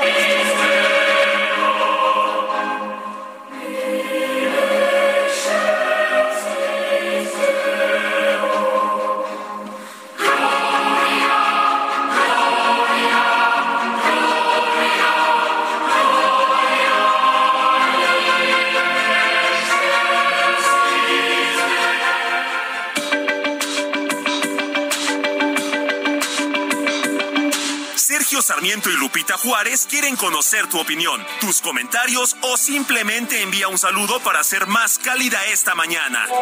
Envía tus mensajes al WhatsApp 55 20 10 96 47.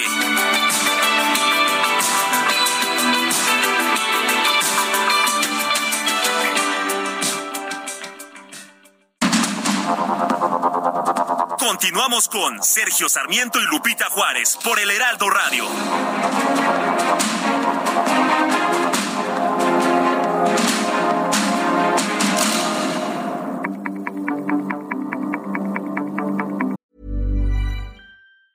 Tired of ads barging into your favorite news podcasts? Good news. Ad-free listening is available on Amazon Music. For all the music plus top podcasts included with your Prime membership. Stay up to date on everything newsworthy by downloading the Amazon Music app for free or go to amazon.com slash news ad free. That's amazon.com slash news ad free to catch up on the latest episodes without the ads.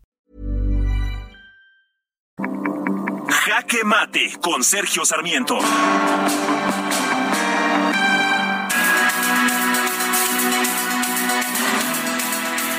Cuando el presidente Andrés Manuel López Obrador decidió destruir el nuevo aeropuerto internacional de México en Texcoco, uno de sus argumentos es que este aeropuerto de Texcoco hubiera obligado a cerrar el aeropuerto internacional de la Ciudad de México. Eso era impensable, dijo, era una instalación ya construida, por lo tanto había que salvarla. Y fue así que destruyó el proyecto ya muy avanzado de Texcoco a un costo, según el propio gobierno de Andrés Manuel López Obrador, de 113 mil millones de pesos y mientras tanto pues construyó un nuevo aeropuerto, el AIFA, que ha estado operando pues con una capacidad muy baja de vuelos. La verdad, sin embargo, es que quienes prepararon el proyecto de Texcoco sabían muy bien que tarde o temprano habría que cerrar el aeropuerto internacional de la Ciudad de México. Es un aeropuerto que se construyó originalmente hace décadas, a principios del siglo XX, eh, que hace ya mucho tiempo, hace más de 50 años, terminó de vivir su vida útil y que cada vez tiene problemas más serios. Es un aeropuerto además construido con técnicas de hace mucho tiempo y esto hace que se hundan más las pistas, que se hundan los edificios, que no tenga la cimentación adecuada para una instalación moderna. Tarde o temprano, vamos a tener que cerrar el aeropuerto internacional de la Ciudad de México. La mejor opción para tener un aeropuerto que realmente funcione fue siempre Texcoco, ahí es donde se debió haber construido, pero el presidente López Obrador se ha encargado de destruir la opción, de inundar el aeropuerto y de tomar todas las medidas para que a nadie se le pueda ocurrir recuperar ese que sería el mejor proyecto. Esto nos lleva a que la única solución realmente que tenemos es el AIFA, el Aeropuerto Internacional Felipe Ángeles. Eh, puede ser un aeropuerto importante, sí lo puede ser, tiene el terreno, tiene una pues tiene un subsuelo razonablemente sólido, no está excesivamente elevado como el de Toluca, finalmente queda como la única opción. Nunca eh, habrá sido tan, tan, tan buena operación como el aeropuerto de Texcoco, pero es lo mejor que nos queda. El problema es que para que este aeropuerto pueda realmente cumplir con sus funciones, necesita tener conectividad y la verdad es que el gobierno estuvo más interesado en construir las pistas, que en establecer esta conectividad, de manera que sigue siendo muy difícil llegar a la IFA. Yo soy Sergio Sarmiento y lo invito a reflexionar.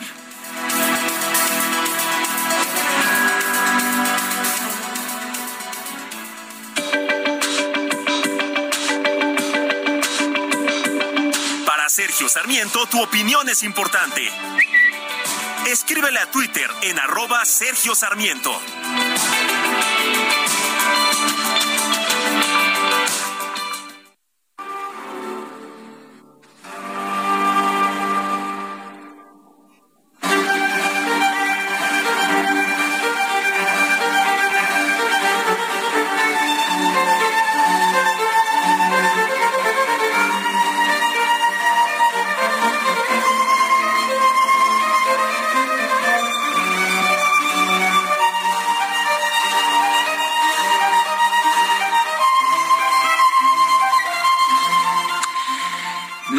De que la, la, obra de música clásica más conocida en cualquier lugar del mundo es Las Cuatro Estaciones de Antonio Vivaldi. Es una obra que hemos escuchado mil veces eh, todos. Eh, yo la he escuchado no sé cuántas veces en distintas mm, versiones. Usualmente escucha uno la primavera, el primer movimiento. Ese primer movimiento pues es quizás lo más escuchado de todo. Pero bueno, yo escogí este, este, esta segunda pieza, este segundo concierto que es El Verano. Había yo escogido el segundo movimiento que es un adagio, pero me, me, escogieron, me cambiaron y me pusieron este que es presto, es el primer movimiento. Estamos escuchando esto con uh, Bela Van Falvi eh, y los, eh, esto se llama Budapest Budapest, no, Budapesti, Budapesti. Vonosok, que me imagino que deben ser, este, pues es un grupo musical de Budapest, eso es lo que debo suponer. No los conozco, pero siempre es un gusto escuchar a Antonio Vivaldi. Aquí está el primer movimiento del concierto El Verano.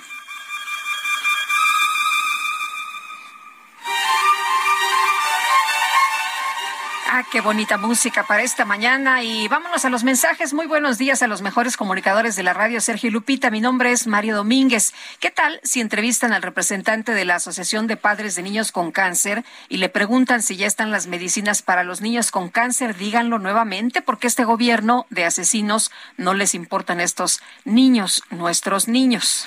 Dice otra persona, Lupita, Sergio, buenos días. En el hospital de militares es igual, no hay medicamentos. Luisa Escobar. Bueno, yo estoy seguro que para el presidente sí hay, ¿eh? No, eh, pues ahí no hay de que vaya a comprarlo o espérese tres meses o espérese un año, ¿verdad? Excelente día para ustedes, la mejor manera de mantenerse informado. Gracias por ello. Mi hija de ocho años le fascina escuchar las obras musicales de Vivaldi. Agradezco compartir la mejor música y la información. Rafael Hidalgo, un abrazo, don Rafael, y también a su hija de ocho años. Bueno, pues son las... Ah, son las 8 de la mañana, 8 de la mañana con 36 minutos. Vamos con el Químico Guerra. Hoy con este calor ya se antoja la playita, ¿no? Pues para la playa, llégale primero al 2x1 en trajes de baño, shorts y bermudas para toda la familia. Y además 3x2 en todos los desodorantes, talcos y cremas corporales o faciales. Con Julio, lo regalado te llega, solo en Soriana. A julio 28, aplica restricciones. El Químico Guerra, con Sergio Sarmiento y Lupita Juárez. Químico Guerra, adelante, ¿qué nos tienes? Bonita música que escogiste, Sergio, precisamente en estos tiempos turbulentos hace falta, ¿no? Algo que nos levante el ánimo. Hablando de eso precisamente, Sergio Lupita, en esta época tan turbulenta, ¿verdad? Lo que vimos de la política mexicana que nos tiene a todos angustiados, se ha convertido en una especie de pesadilla diaria, ¿no? Nos despertamos a ver qué ocurrencia va a haber el día de hoy, ¿no? Nos ponen a veces verdaderamente muy estresados lo que está ocurriendo con la economía global, lo que pasa con la guerra de Ucrania y Rusia, lo del coronavirus, las, las pandemias que vienen, la viruela del mono, etcétera. ¿Cómo mantenerse con ánimo positivo en estos tiempos? Yo siempre pienso que las circunstancias, como eh, se dice, eran eh, pues lo que nos van a estar conformando, ¿no? Pero nosotros también podemos enfrentarlas en una forma positiva que nos va a ayudar mucho a llevar la vida mejor. Vivir el momento, pero planeando el futuro, Sergio Lupita. Fíjense que el día de ayer, miércoles, investigadores de la Universidad de Carolina del Norte publican un estudio fíjense qué interesante, que demuestra que las personas que pueden balancear el vivir el momento conjuntamente con la planeación de su futuro son los que mejor manejan el estrés diario sin sucumbir a sentimientos negativos, a esta ansiedad, a esta desesperanza, ¿no? Este trabajo se publica en Personality and Individual Differences, Personalidad y Diferencias Individuales. Es una revista científica arbitrada y fue liderado por el doctor Shevaun Neupert director del Departamento de Psicología en la eh, Universidad de Carolina del Norte, quien escribe, lo estoy citando, está bien establecido que los estresores diarios nos afectan negativamente derivando en un mal temperamento. Nuestro trabajo arroja luz adicional de qué variables influencian nuestras respuestas al estrés diario.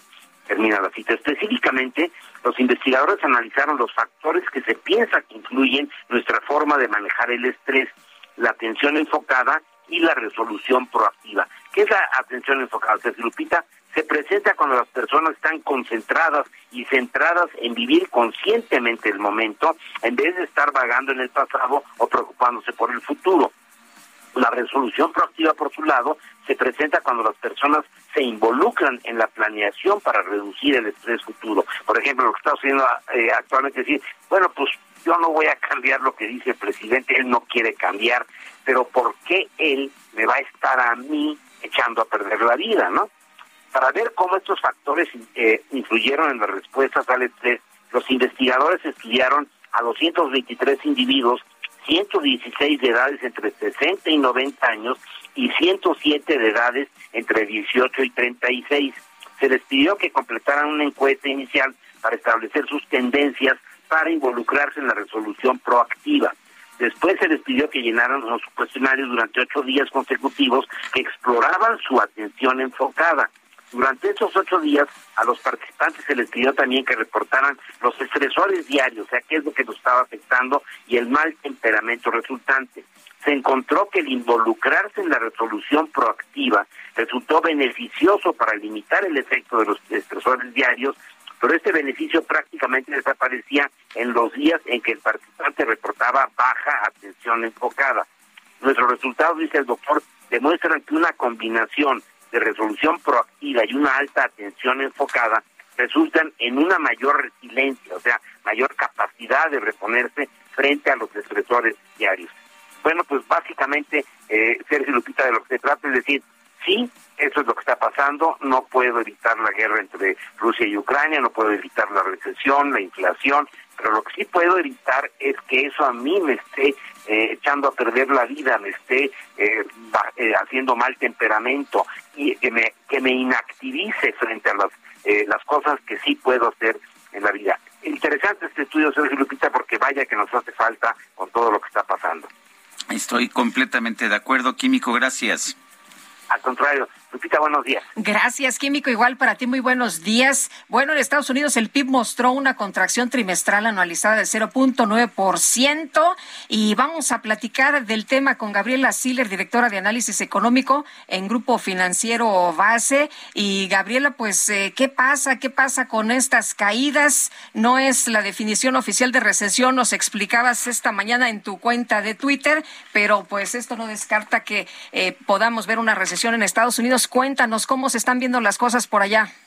Muy buenos días, Sergio y Lupita. Pues sí, hace un rato la Oficina de Investigaciones Económicas, bueno, en Estados Unidos se publicó el PIB del segundo trimestre, mostrando una segunda caída al hilo y con esto, bueno, pues surge toda esta especulación de una recesión técnica. La definición oficial de recesión no implica dos trimestres consecutivos de caídas, pero históricamente solamente en una ocasión que ha caído dos trimestres consecutivos, y esto fue en 1947, no fue considerado como un periodo recesivo. Entonces sería muy extraño que la Oficina de Investigaciones Económicas dijera que Estados Unidos no está en recesión o que no va hacia ella.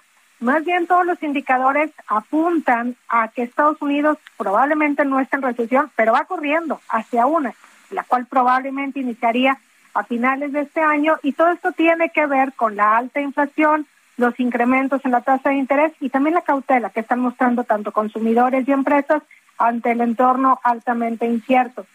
Ahora, no hay forma que México pueda evitar una recesión si Estados Unidos cae en recesión, sobre todo porque el 80% de nuestras exportaciones van para allá. Y si se genera cautela, si se genera miedo, pues los consumidores estadounidenses comprarán menos de sus mismos productos y obviamente menos también de los productos del, del exterior, incluyendo a México. Y bueno, pues viendo los datos de hoy, pues se estima que Estados Unidos este año pueda crecer pues, solamente alrededor del 1%. Si realmente se materializa el escenario de recesión, este se podría alargar hasta el siguiente año, sobre todo pensando que la inflación no ha tocado un pico en ese país y no se descarta tampoco que pudiera alcanzar un nivel del 10%. Y bueno, pues se espera que la Reserva Federal siga subiendo su tasa, que por cierto ayer la subieron, ubicándola ya en un rango entre 2.25 y 2.5% que fue el, el nivel más alto del último ciclo alcista que terminó en 2018 y ahora pues se estima que la Fed pueda terminar con una tasa entre 3.5 y 4% y el siguiente año pues que la siga subiendo también. Ahora es una recesión y digo recesión porque pues popularmente así se le conoce cuando hay dos trimestres. De hecho, el Financial Times ya lo está encabezando como una recesión técnica, pero lo curioso del caso es que no hay mano de obra, no hay trabajadores eh, y la tasa de desempleo se encuentra en pues un nivel muy bajo. Eh, ¿qué, ¿Cuáles son las características de esta peculiar recesión? Bueno, pues para que sea considerado recesión tiene que darse tres criterios, profundidad, difusión y duración. Y bueno, pues todavía no caen suficientemente los indicadores. Vemos, por ejemplo, los, el mercado laboral, como bien mencionas, hay muchas vacantes laborales, hay más de 5 millones de vacantes laborales, más que número de desempleados. Sin embargo, sí como que se empieza a ver un agotamiento ya en el mercado laboral y ha habido recesiones que inician inclusive con una buena creación de empleo, pero que como los otros indicadores económicos, como son ventas mayoristas, ventas minoristas, producción industrial y los ingresos de las personas han caído, pues finalmente llevan a destrucción de empleo. Este puede ser el caso de esta recesión, sobre todo porque creemos que va a ser muy parecida a la de la década de 1980, en donde en aquella ocasión Paul Volcker, que era presidente de la Fed, tuvo que seguir subiendo las tasas de interés para combatir la inflación y esto llevó a una recesión en Estados Unidos. Entonces creemos que ese va a ser el caso y precisamente por cómo está ahorita el mercado laboral no se estima que Estados Unidos ya está en recesión de manera oficial, de acuerdo a la definición oficial del Buró de Investigaciones Económicas, pero sí que se dirige a una. La verdad es que existe como un 85% de probabilidad de que Estados Unidos caiga en recesión este año. ¿Cuándo lo vamos a saber? Pues el Buró de Investigaciones Económicas se tarda varios meses en definirlo, sobre todo una vez que ya ha terminado la recesión. Entonces yo creo que será hasta el siguiente año cuando de manera oficial digan o no si Estados Unidos estuvo cursando una recesión, pero todo indica a que se dirige, que va corriendo hacia una recesión. Eh, Gabriela, eh, eh, este escenario que nos dices que, se puede presentar, hay, hay quienes señalan que pues eh, Estados Unidos es un país con una economía muy, muy robusta. ¿Crees que, que aguante esta robustez como, como algunos consideran o de plano pues ya se ve que no va a haber de otra? Aquí hay varias cosas que considerar. Uno, pues estima que la recesión va a ser moderada. Y otra es que no se veía que la inflación fuera a subir tan rápidamente y ante esto, pues la verdad es que le ha pegado a todo mundo. Más aún también cuando en Estados Unidos muchas de las compras del consumo se hacen vía crédito y al subir la tasa de interés, pues obviamente esto también pues toma del, del ingreso disponible y ya no les queda tanto a la gente para comprar otro tipo de cosas. Entonces, a pesar de una economía fuerte, pues definitivamente creemos que sí viene esta mala racha, pero será moderada la recesión y que va a durar a lo mejor unos cuantos meses.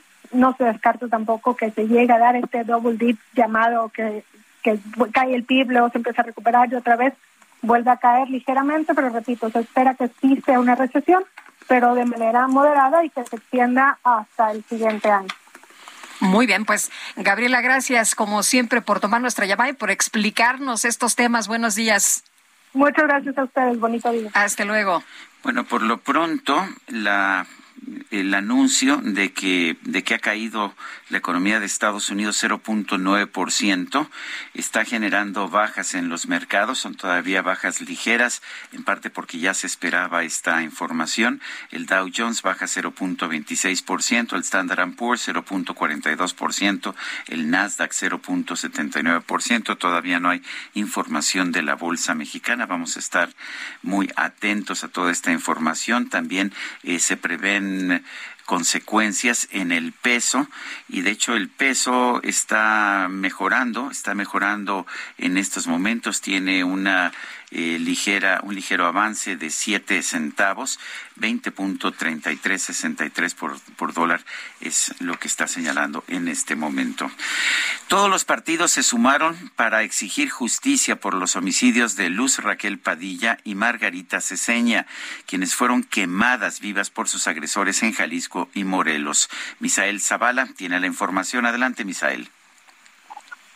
Buenos días, efectivamente, Sergio, en la sección de la Comisión Permanente del Congreso, los legisladores de Morena y también del PAN, del PRI, del PRD, de eh, Partido Verde Ecologista y también eh, Partido de Encuentro Social, pues exigieron a las fiscalías, así como a los gobernadores de Jalisco y Morelos, que investiguen y esclarezcan los feminicidios de Luz Raquel Padilla Gutiérrez y también de Margarita Ceseña Martínez.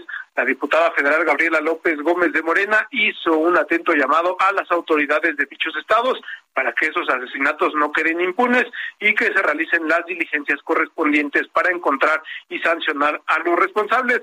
La morenista denunció que pues en el caso de Luz Raquel Padilla las autoridades están señalando que ella misma fue, que ella misma fue la causante de su muerte pese a que en bardas cercanas a su casa se le amenazó de quemarla tal y como fue perpetrado el ataque. Por su parte, el diputado federal por el Partido del Trabajo, Gerardo Fernández Noroña, exigió a las autoridades de justicia de Jalisco y Morelos que aceleren las investigaciones para dar con los responsables y también que haya sanciones a aquellos funcionarios públicos que hayan incurrido en frenar los apoyos a las víctimas.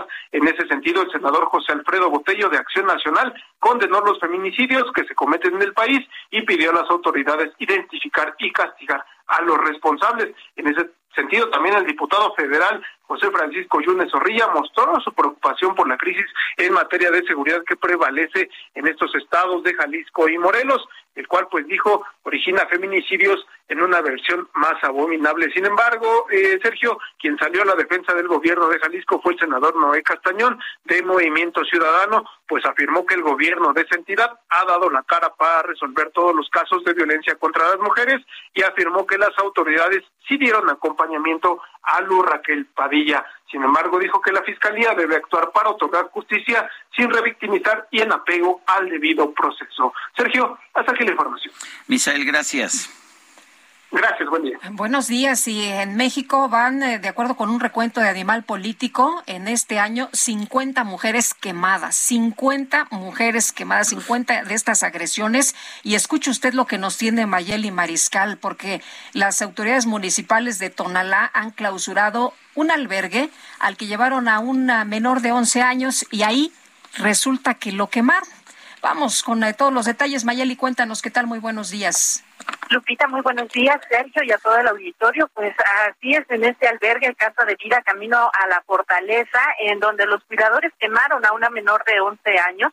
Ella estaba eh, pues internada debido a una crisis de depresión y ansiedad. En una crisis que tuvo, ella comenzó a rascar eh, su cuerpo, los cuidadores le pidieron que dejara de hacerlo y la amenazaron con vertirle alcohol, lo cual hicieron, y posteriormente pues intentando eh, continuar con el castigo, con una pistola tipo taser eh, fue que se dio este chispazo, el cual provocó el 13% de su cuerpo, eh, sufrió quemaduras, eh, se encuentra hospitalizada en el Centro Médico de Occidente, quemaduras en abdomen, eh, tórax y también el brazo izquierdo. Y bueno, el día de ayer, en una visita que realizaron las autoridades municipales, clausuraron este albergue, Casa de Vida, camino a la fortaleza, y eh, pues espera que también en los próximos días se realice, cuando menos en la zona metropolitana, pues alguna eh, medida de verificación, sobre todo porque, eh, pues comentarles, en Tonalá hay 41 espacios que operan como centros de atención, 26 de forma regular, 15 al menos los detectados que no cuentan con permiso de operación y también, de acuerdo con el Consejo Estatal de las Adicciones, en lo que va este año se han llevado 59 visitas de supervisión sin detectar irregularidades en estos centros y eh, pues es necesario que se realice esta medida de verificación. También los familiares estuvieron señalando vecinos de este albergue en Tonalá que era recurrente, sobre todo en la madrugada, que se escucharan gritos y algunas otras acciones eh, como medidas de sanción a quienes se encontraban siendo atendidos eh, principalmente por adicciones en este lugar. Mayeli, pues de, locos, ¿no? Esta crueldad y además en contra de una menor de 11 años, eh, sin, sin siquiera eh, pues eh, revisar si tiene algún otro tipo de, de padecimiento, auxiliarla de otra manera, le advierten que la van a quemar y como dices, no nada más le advierten, la queman. Así es, y bueno, en este lugar los tratamientos eh, que se les vendían pues a los familiares es de seis meses, 500 pesos mensuales y dos mil al momento de ingresar y pues la necesidad ahí de que las autoridades también supervisen este tipo de lugares. Pues sí. Mayeli, muchas gracias, muy buenos días. Buenos días, seguimos al pendiente. Son las 8 de la mañana, 8 de la mañana con 54 minutos. Les recuerdo, nuestro número de WhatsApp es el 55 2010 96 47. Vamos a una pausa y lo dejamos con pues más música de Antonio Vivaldi, El verano. Primer viento.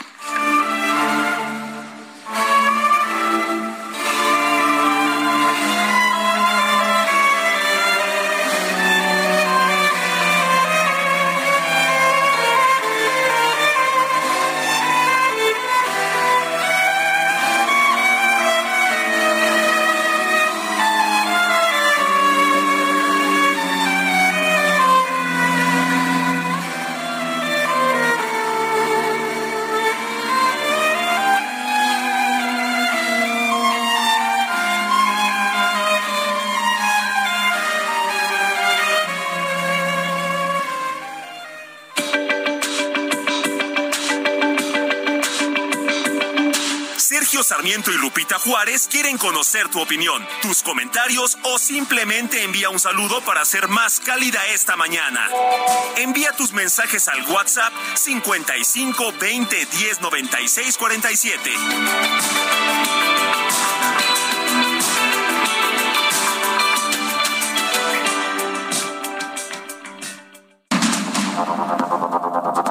Continuamos con Sergio Sarmiento y Lupita Juárez por el Heraldo Radio.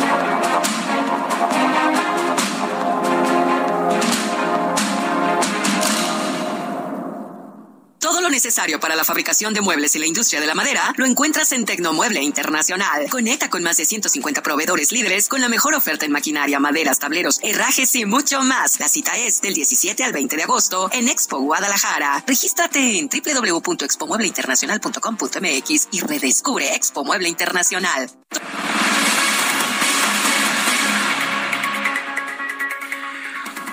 Seis niñas fueron víctimas de presunto abuso sexual por parte de un maestro en una escuela preescolar en Silao, Guanajuato. Gabriela Montejano nos tiene el reporte. Adelante, Gabriela. Hola, ¿qué tal, Sergio Lupita? Auditorio, muy buenos días. Así es, seis niñas fueron víctimas de presunto abuso sexual por parte de su maestro Ernesto en el preescolar José Fernández de Lizardi en la comunidad Camino Real en Silao. Las mamás de estas pequeñas se dieron cuenta gracias a que una de ellas le contó a su hermano sobre la situación y lo que le había hecho el maestro y el hermano le contó a la hermana mayor quien bueno pues informó a la madre de familia. Así es como se dieron cuenta porque además el maestro las tenía amenazadas para que no dieran información porque decían que si les contaban a sus mamás las iba a regañar. Este sujeto que era becario de este kinder pues eh, tenía a su cargo a 15 niños y tapó las ventanas con eh, cartón y, cortinas oscuras para con el pretexto que les a, a proyectar películas. Esta situación derivó a que hace un mes las madres de familia presentaran una denuncia el pasado 24 de junio, pero fue hasta esta fecha cuando decidieron hacer público el caso, ya que la fiscalía no ha avanzado en el tema. Mientras Procuraduría de los Derechos Humanos del Estado de Guanajuato abrió ya una investigación de oficio en donde pues también eh, dan seguimiento al caso de las seis pequeñas. De acuerdo a lo que dijeron las madres de familia, pues ya sostuvieron una reunión con las autoridades educativas de la zona sin que hasta el momento se haya informado de manera formal al respecto, solamente se les dijo a las mujeres que eh, van a investigar también a las que de este maestro omisión. Eso es parte de lo que se registra en este momento, en este caso en el municipio de Silao, en este preescolar, en donde al menos 15 niñas ah, fueron pues abusadas sexualmente. Este es mi reporte desde Guanajuato. Pues ah, qué, qué duro, qué duro, Gabriela. Gracias por traernos la información. Muy buen día buenos días y vamos a continuar con más noticias. El presidente López Obrador informó que su gobierno pasará de la austeridad republicana a la pobreza franciscana, que va a tener pues más medidas adicionales para el ahorro en el gobierno federal. Y María Marván Laborde, presidente del Consejo Rector de Transparencia Mexicana, qué gusto saludarte esta mañana. Muy buenos días. Eh, muy buenos días, Lupita. Muy, muy buenos días, Sergio. Muy buenos días a todo el auditorio. Oye, pues, ¿cómo, se, cómo traduces esto? ¿Qué, ¿Qué es lo que piensas después de lo que dijo el presidente Andrés Manuel López Obrador, de que, pues, eh, ahora necesita nuevas medidas para ahorros en el gobierno federal? ¿Qué repercusiones puede tener esto? Mira, creo que el problema no es tanto qué tanto necesita ahorrar el gobierno, sino lo muy malo que ha sido para gastar porque pues podrá ahorrar mucho en, en viáticos, pero pues eso tiene un límite. Podrá ahorrar en salarios, eso tiene un límite. Podrá ahorrar en, en mantenimiento, eso tiene un límite. Nada más hay que ver lo que está pasando con Compranet y con, y con el aeropuerto de la Ciudad de México.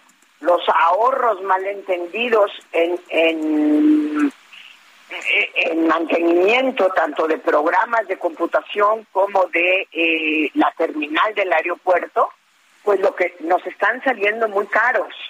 El ahorro por no usar el, el, aeropuerto, perdón, el avión presidencial, pues nos ha salido carísimo porque lo estamos pagando exactamente igual como si se estuviera usando, se está deteriorando se lanzó una rifa que no fue rifa, con, con, una venta que no logró concretarse, en fin.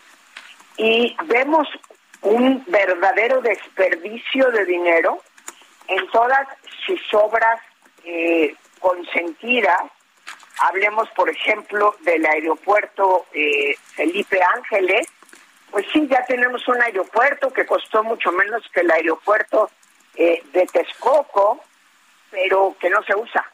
Entonces, pues en realidad se desperdiciaron eh, más de 116 mil millones de pesos, que fue lo que costó, no, no, no se ahorró nada, se desperdiciaron 116 mil millones de pesos. Creo que ese es el caso en la mayoría de las, de las situaciones.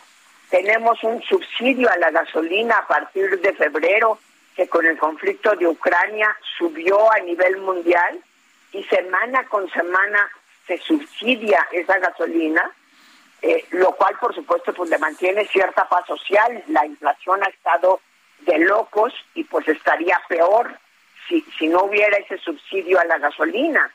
Pero ahí realmente sí podría haber ahorros. Pensar que vamos a ahorrar de verdad en viáticos, en plumas, lápices, en, en no comprar automóviles, aunque estos se echen a perder, eh, en fin, porque no es que en 2018 hayan recibido toda la flotilla de, automóviles de cada una de las secretarías nuevas. Seguramente habría algunos automóviles comprados en 2018 pero pues otros tendrían cuatro, cinco, seis años más que requieren de un plan ordenado de renovación, renovar eh, los automóviles que se necesitan para la operación, no necesariamente es un despilfarro. Todo esto para decirte, creo que el gobierno ahorra mal y gasta mal. Y además cuando gasta, lo hace sin licitaciones, con falta de transparencia, eh, con, sin llevar a cabo los procedimientos que se deben, inclusive sin preocupación de acabar comprando eh, cosas pues a, empresas fantasma.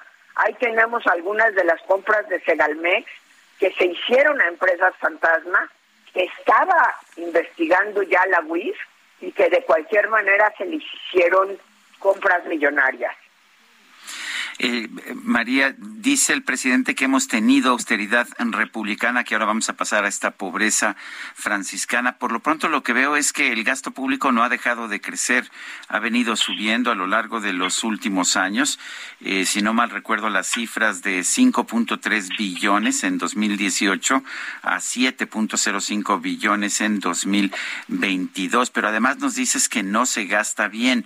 ¿Qué tendríamos que hacer? Porque finalmente El trabajo de la Auditoría Superior de la Federación, todo eso es lo que nos ayudaría a gastar mejor, pero parece que nos estamos quedando incluso sin instrumentos.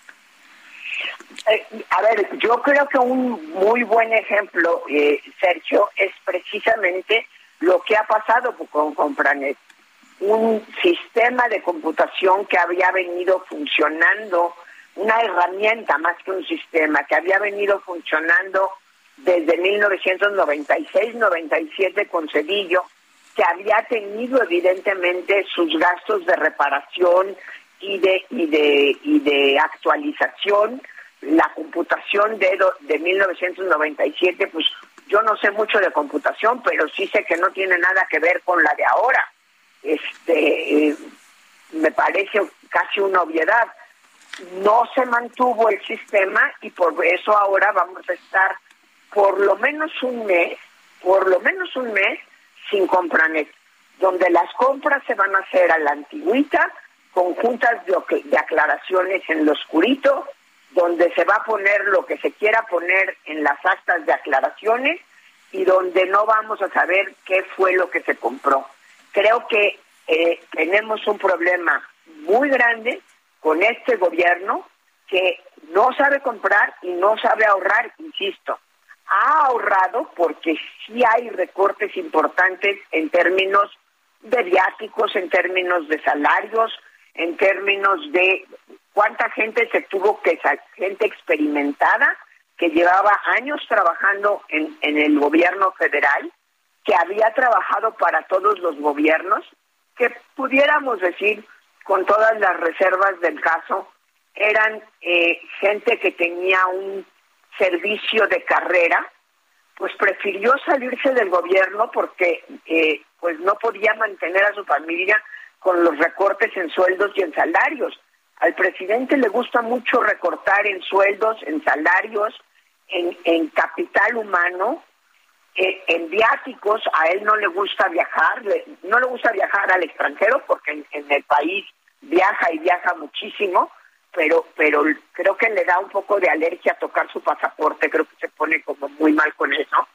Eh, y entonces, pues él considera que nadie más debe viajar al extranjero. Sí, ya, lo advirtió, ¿no? Ya, ya dijo que no. Yo me pregunto si vamos a poder realmente eh, renegociar y atender el problema que tenemos simplemente con el TEMEC eh, con nuestros socios Canadá y Estados Unidos sin que nadie vaya al extranjero a tratar de atender esas juntas y después, en su caso, ya propiamente el, el arbitraje internacional. Es decir, yo creo que los gobiernos cuando ahorran lo deben hacer con inteligencia, cuando gastan lo deben hacer con inteligencia, cuando recaudan lo deben hacer con inteligencia y no vemos eso. Pues María, como siempre, gracias por tomar nuestra llamada, por explicarnos estos asuntos también y compartir puntos de vista. Muchísimas gracias a, eh, a Lupita, muchísimas gracias Sergio y a todo el auditorio. Muy buenos días. Hasta luego, María Marván Laborde, presidente del Consejo Rector de Transparencia Mexicana. Son las nueve con doce minutos. Están tocando a la puerta. ¿Quién llegó? Lo que llegó es el ahorro. 30% de descuento en enseres, hornos de microondas, ventilación y accesorios eléctricos. Y además, 2 por 1 en toda la cristalería. Sí, 2 por 1 Con Julio, lo regalado te llega. Solo en Soriana. A julio 28. Aplican restricciones. En la monarquía. La micro deportiva.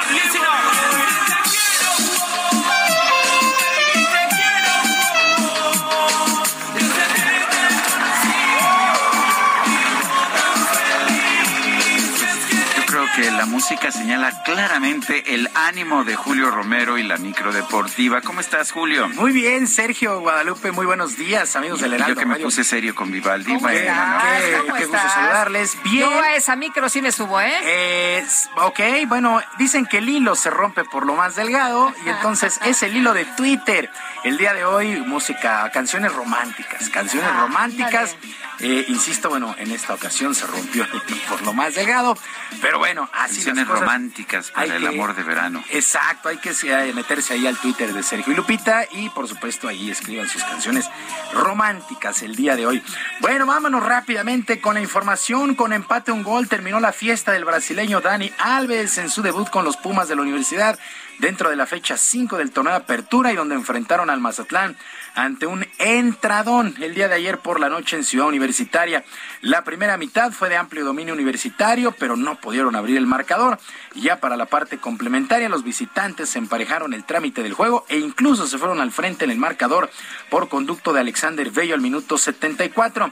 Y cuando todo parecía un desastre, Nicolás Freire de remate de cabeza puso los números definitivos, tiro de esquina que cobró Dani Alves.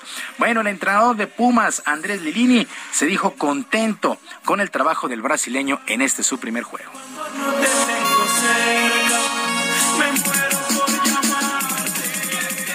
Creo que lo hizo rescatadamente bien. Cuando arriesgamos, se paró ahí de, contención.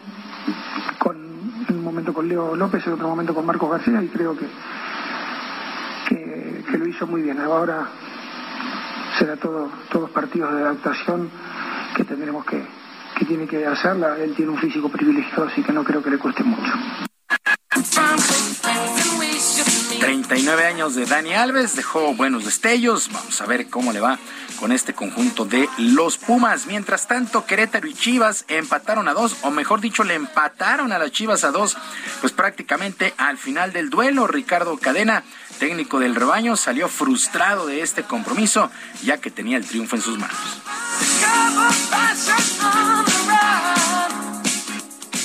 Sí, es verdad, hemos tenido muy poca eh, productividad en, el, al frente.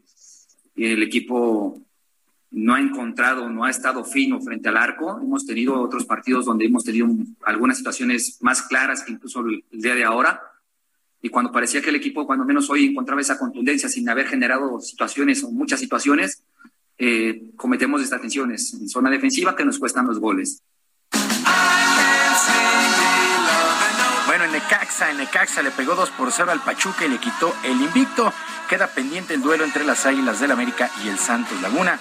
Recordar que el América el martes se enfrentó al Real Madrid.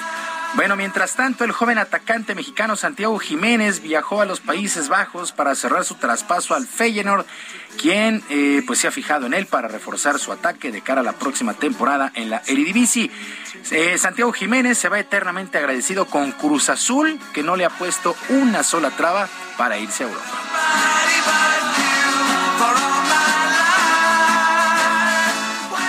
Fue muy difícil, la verdad es que duele mucho, me pone muy triste, pero también pongo primero los planes de Dios y mis sueños y, yo creo que este es un gran camino.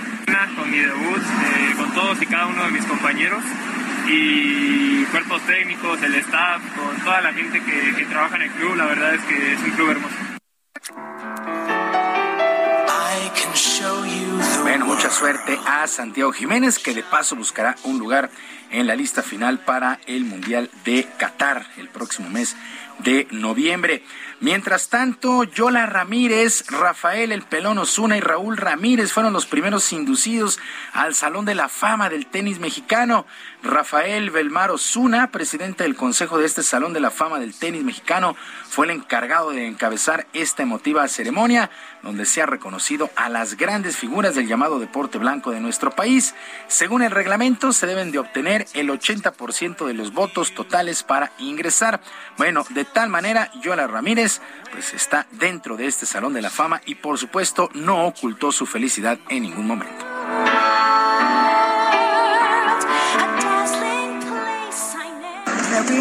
Recuerdos maravillosos de lo magnífico que era jugar el tenis y de competir contra jugadoras que creían que me iban a ganar y que les ganaba. El mensaje que yo más les pido es que tengan sencillez y que entrenen muchísimo.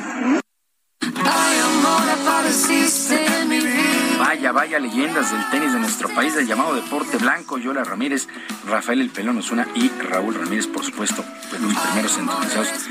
Eh, pues dentro de todo lo malo que ha venido manejando el tenis en los últimos años, me parece que eso ha sido una gran, gran iniciativa. Nada más de recordar que tuvimos una edad de oro en que realmente llegamos a finales de Copa Davis, que pudimos tener este tenistas en Grand Slams, en, no sé, en semifinales y finales, bueno. Sí, la final aquella que se pierde con Australia, justamente en, los 60 en Copa Davis, sí, y en el Grupo Mundial, además, se le ganó a Estados Unidos, aquí en el Club Alemán. Ah, me acuerdo mucho de ese juego. Pero bueno, desgraciadamente el deporte blanco está metido en una severa crisis en nuestro país. Sergio Lupita, amigos del auditorio, la información deportiva este jueves, que es una extraordinaria idea para todos. Gracias, Julio.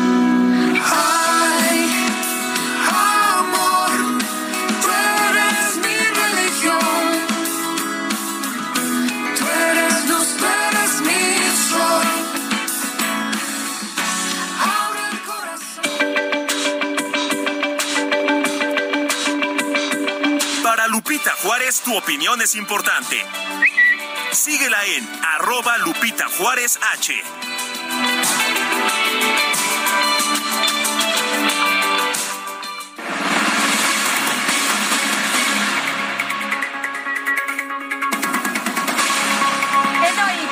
con la información y estamos de lujo esta mañana porque está con nosotros María Briseño, ella es gerente de Relaciones Públicas de RCD eh, Hoteles y bueno, pues nos va a platicar de un gran evento. ¿Cómo estás, Mariana? Bienvenida. Hola, buenos días. Muchísimas gracias, Sergio Lupita. Gracias, María. Oye, pues cuéntanos qué es Superbia Summer. Nos vas a invitar a este gran evento, pero ¿de qué se trata? Claro que sí, pues te cuento. Superbia Summer es el cuarto año que se lleva a cabo este festival dentro del Hotel Único 2087 en Riviera Maya. Eh, es nuestro hotel eh, bebé, por así decirlo, dentro de la cadena hotelera. El, el, hijo chiquito, el hijo pródigo y pues Superbia. El consentido. El consentido. y este evento se trata de llevar lo mejor de la gastronomía, la mixología y el arte a exponerse en este espacio donde los huéspedes eh, generalmente eh, tienen esta idea de una cultura mexicana tradicional o folclórica y lo que queremos es llevarles el México contemporáneo, que tengan una idea clara de las nuevas tendencias en, en arte, en mixología y en gastronomía. Y tengo entendido que hay un papel especial para las mujeres en esta edición. Cuéntanos. Sí, esta es el cuarto año que llevamos a cabo Superbia y se decidió que en esta ocasión se iba a hablar del talento femenino. Creo que estamos en un momento muy importante eh, para las mujeres en el cual buscamos estos espacios y el hotel decidió apoyar esta moción y estamos eh, presentando 18 invitados en los cuales 17 son mujeres. Tenemos un invitado varón porque es eh, nuestro artista de casa. Es el token. Oye, y, y, bueno, cuéntanos de, pues, eh, también eh, las personas que nos están escuchando, ¿qué más vamos a ver? ¿Por qué es tan diferente esta edición? ¿Por qué es diferente? En general, pues es un hotel eh, todo incluido, que tienen que saber que no es el típico todo incluido. Tenemos experiencias súper diferentes, pintura, yoga, pilates.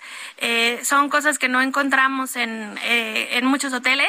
Esto forma parte de la experiencia del día a día del hotel y en el caso de Superbia, pues vamos a tener la convivencia con estas chefs que tienen clases abiertas al público, que salen a, a, ver a los huéspedes al preparar sus cenas.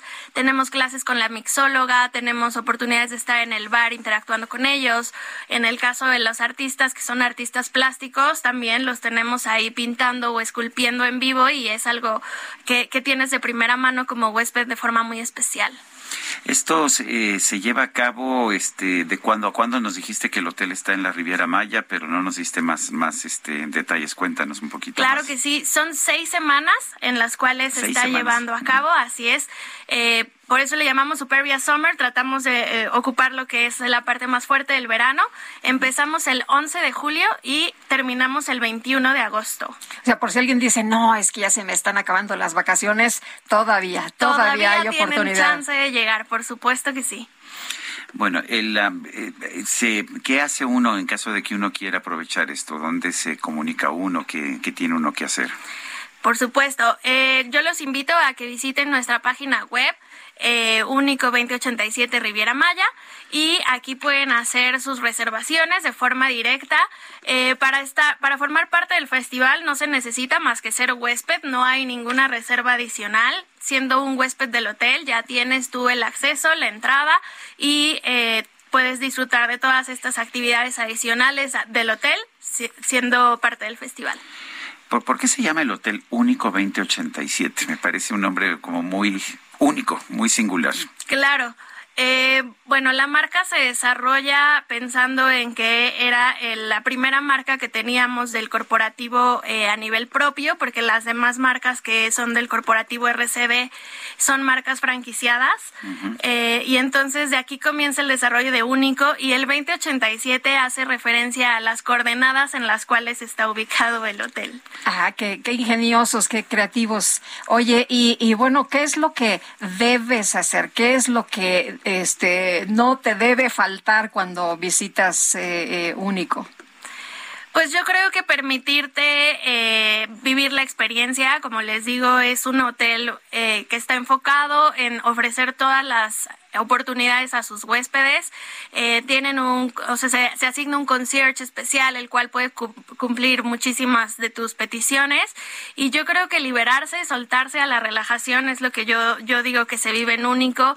Dejarse llevar por, por el momento, estar disfrutando de esas hermosas albercas, habitaciones que prácticamente todas tienen una maravillosa vista al mar. Dejarse consentir por las delicias que hay en los restaurantes de especialidades y disfrutar una vacación eh, en un entorno que es eh, solo adultos, importante mencionar. Bueno, pues yo quiero agradecerte, Mariana Briceño, gerente de Relaciones Públicas de RCD Hotels, Hoteles. Gracias por estar con nosotros. Gracias a ustedes. Bonito día. Gracias, Mariana. 9 con 24. Vamos a una pausa y regresamos. Hay que ir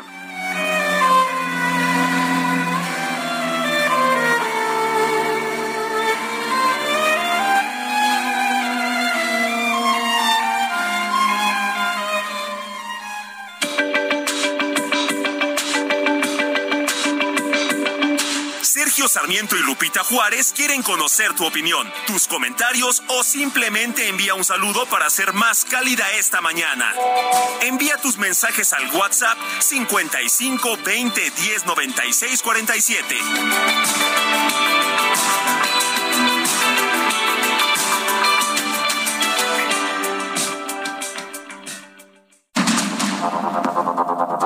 Continuamos con Sergio Sarmiento y Lupita Juárez por el Heraldo Radio.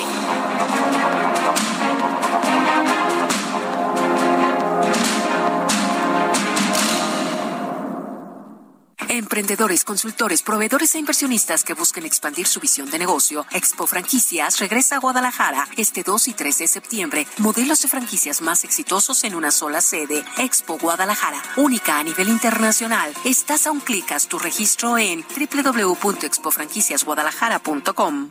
Gastrolab, historia, recetas, materia prima y un sinfín de cosas que a todos nos interesan.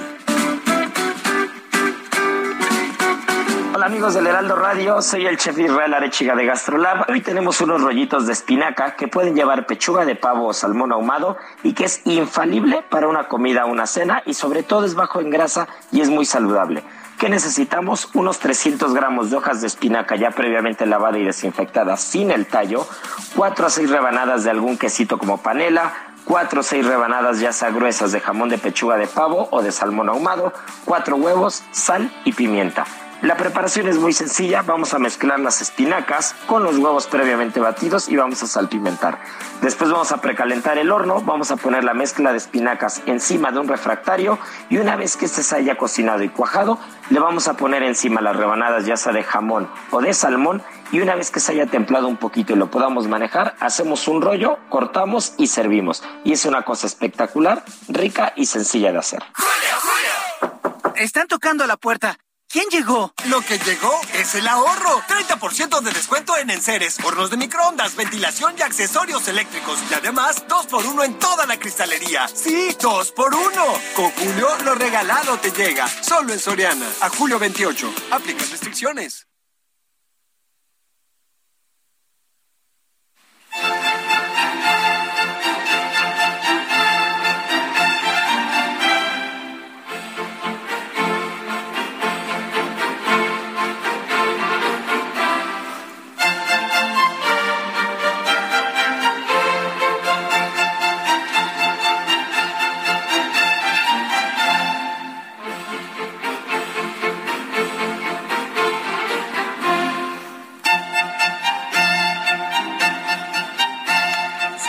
Seguimos recordando a Antonio Vivaldi. Este es el primer movimiento del otoño, parte de la serie Las Cuatro Estaciones.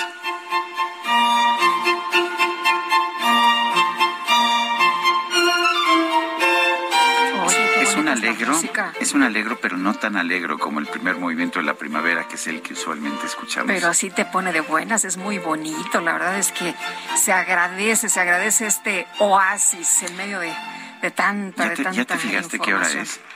Este no. Son las nueve con treinta y Ah, tres. caray, ¿Cómo se fue? ya no? se me pasó la mañana Pero muy, muy rápido. rapidísimo. Híjole, bueno, pues vamos a darle, vamos a darle que es mole de olla. Ya hasta me dio hambre. Ya, me dio.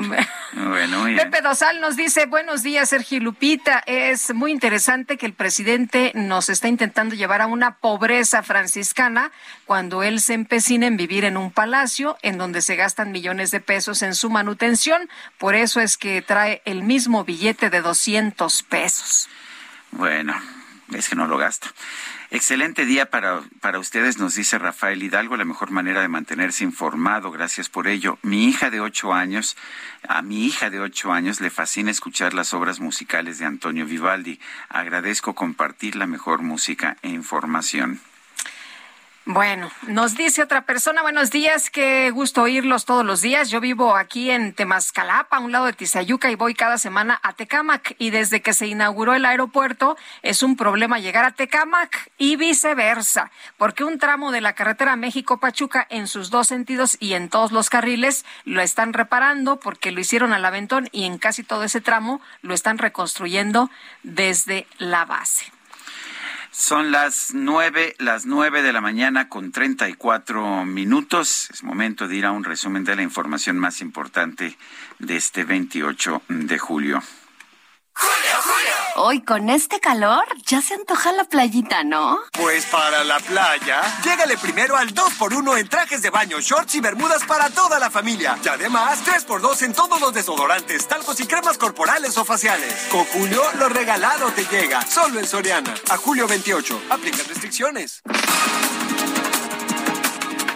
Y vamos al resumen. El presidente López Obrador, eh, en su conferencia de prensa de esta mañana, eh, confirmó que en el encuentro que sostuvo ayer con empresarios del país lanzó una invitación a que participen en el sorteo especial de la Lotería Nacional del próximo 15 de septiembre.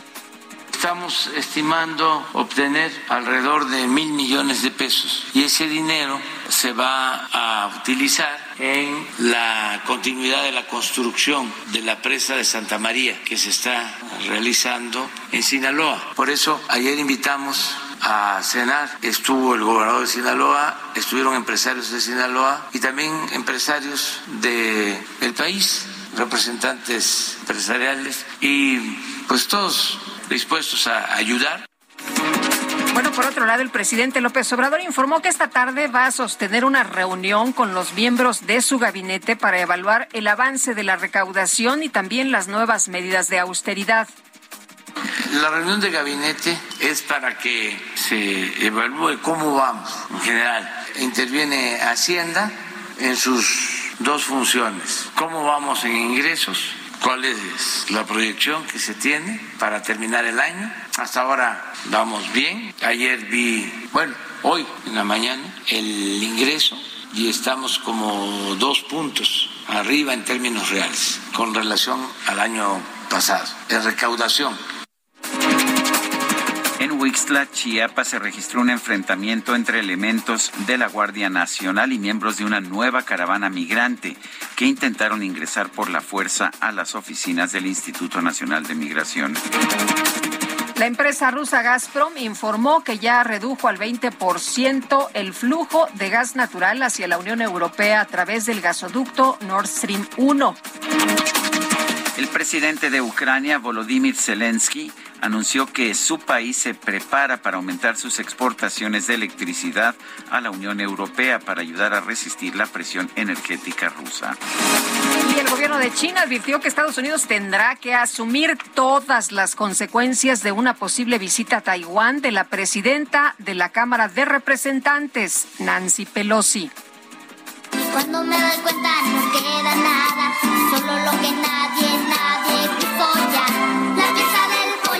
En redes sociales se hizo viral un anuncio que publicó la pollería Tere, ubicada en el mercado agrícola oriental de la alcaldía Azcapotzalco.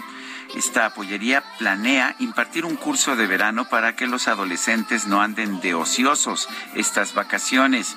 Ofrece conocimientos de corte básico y despellejado, además del manejo de frases como gracias güero y lo va a querer aplanado.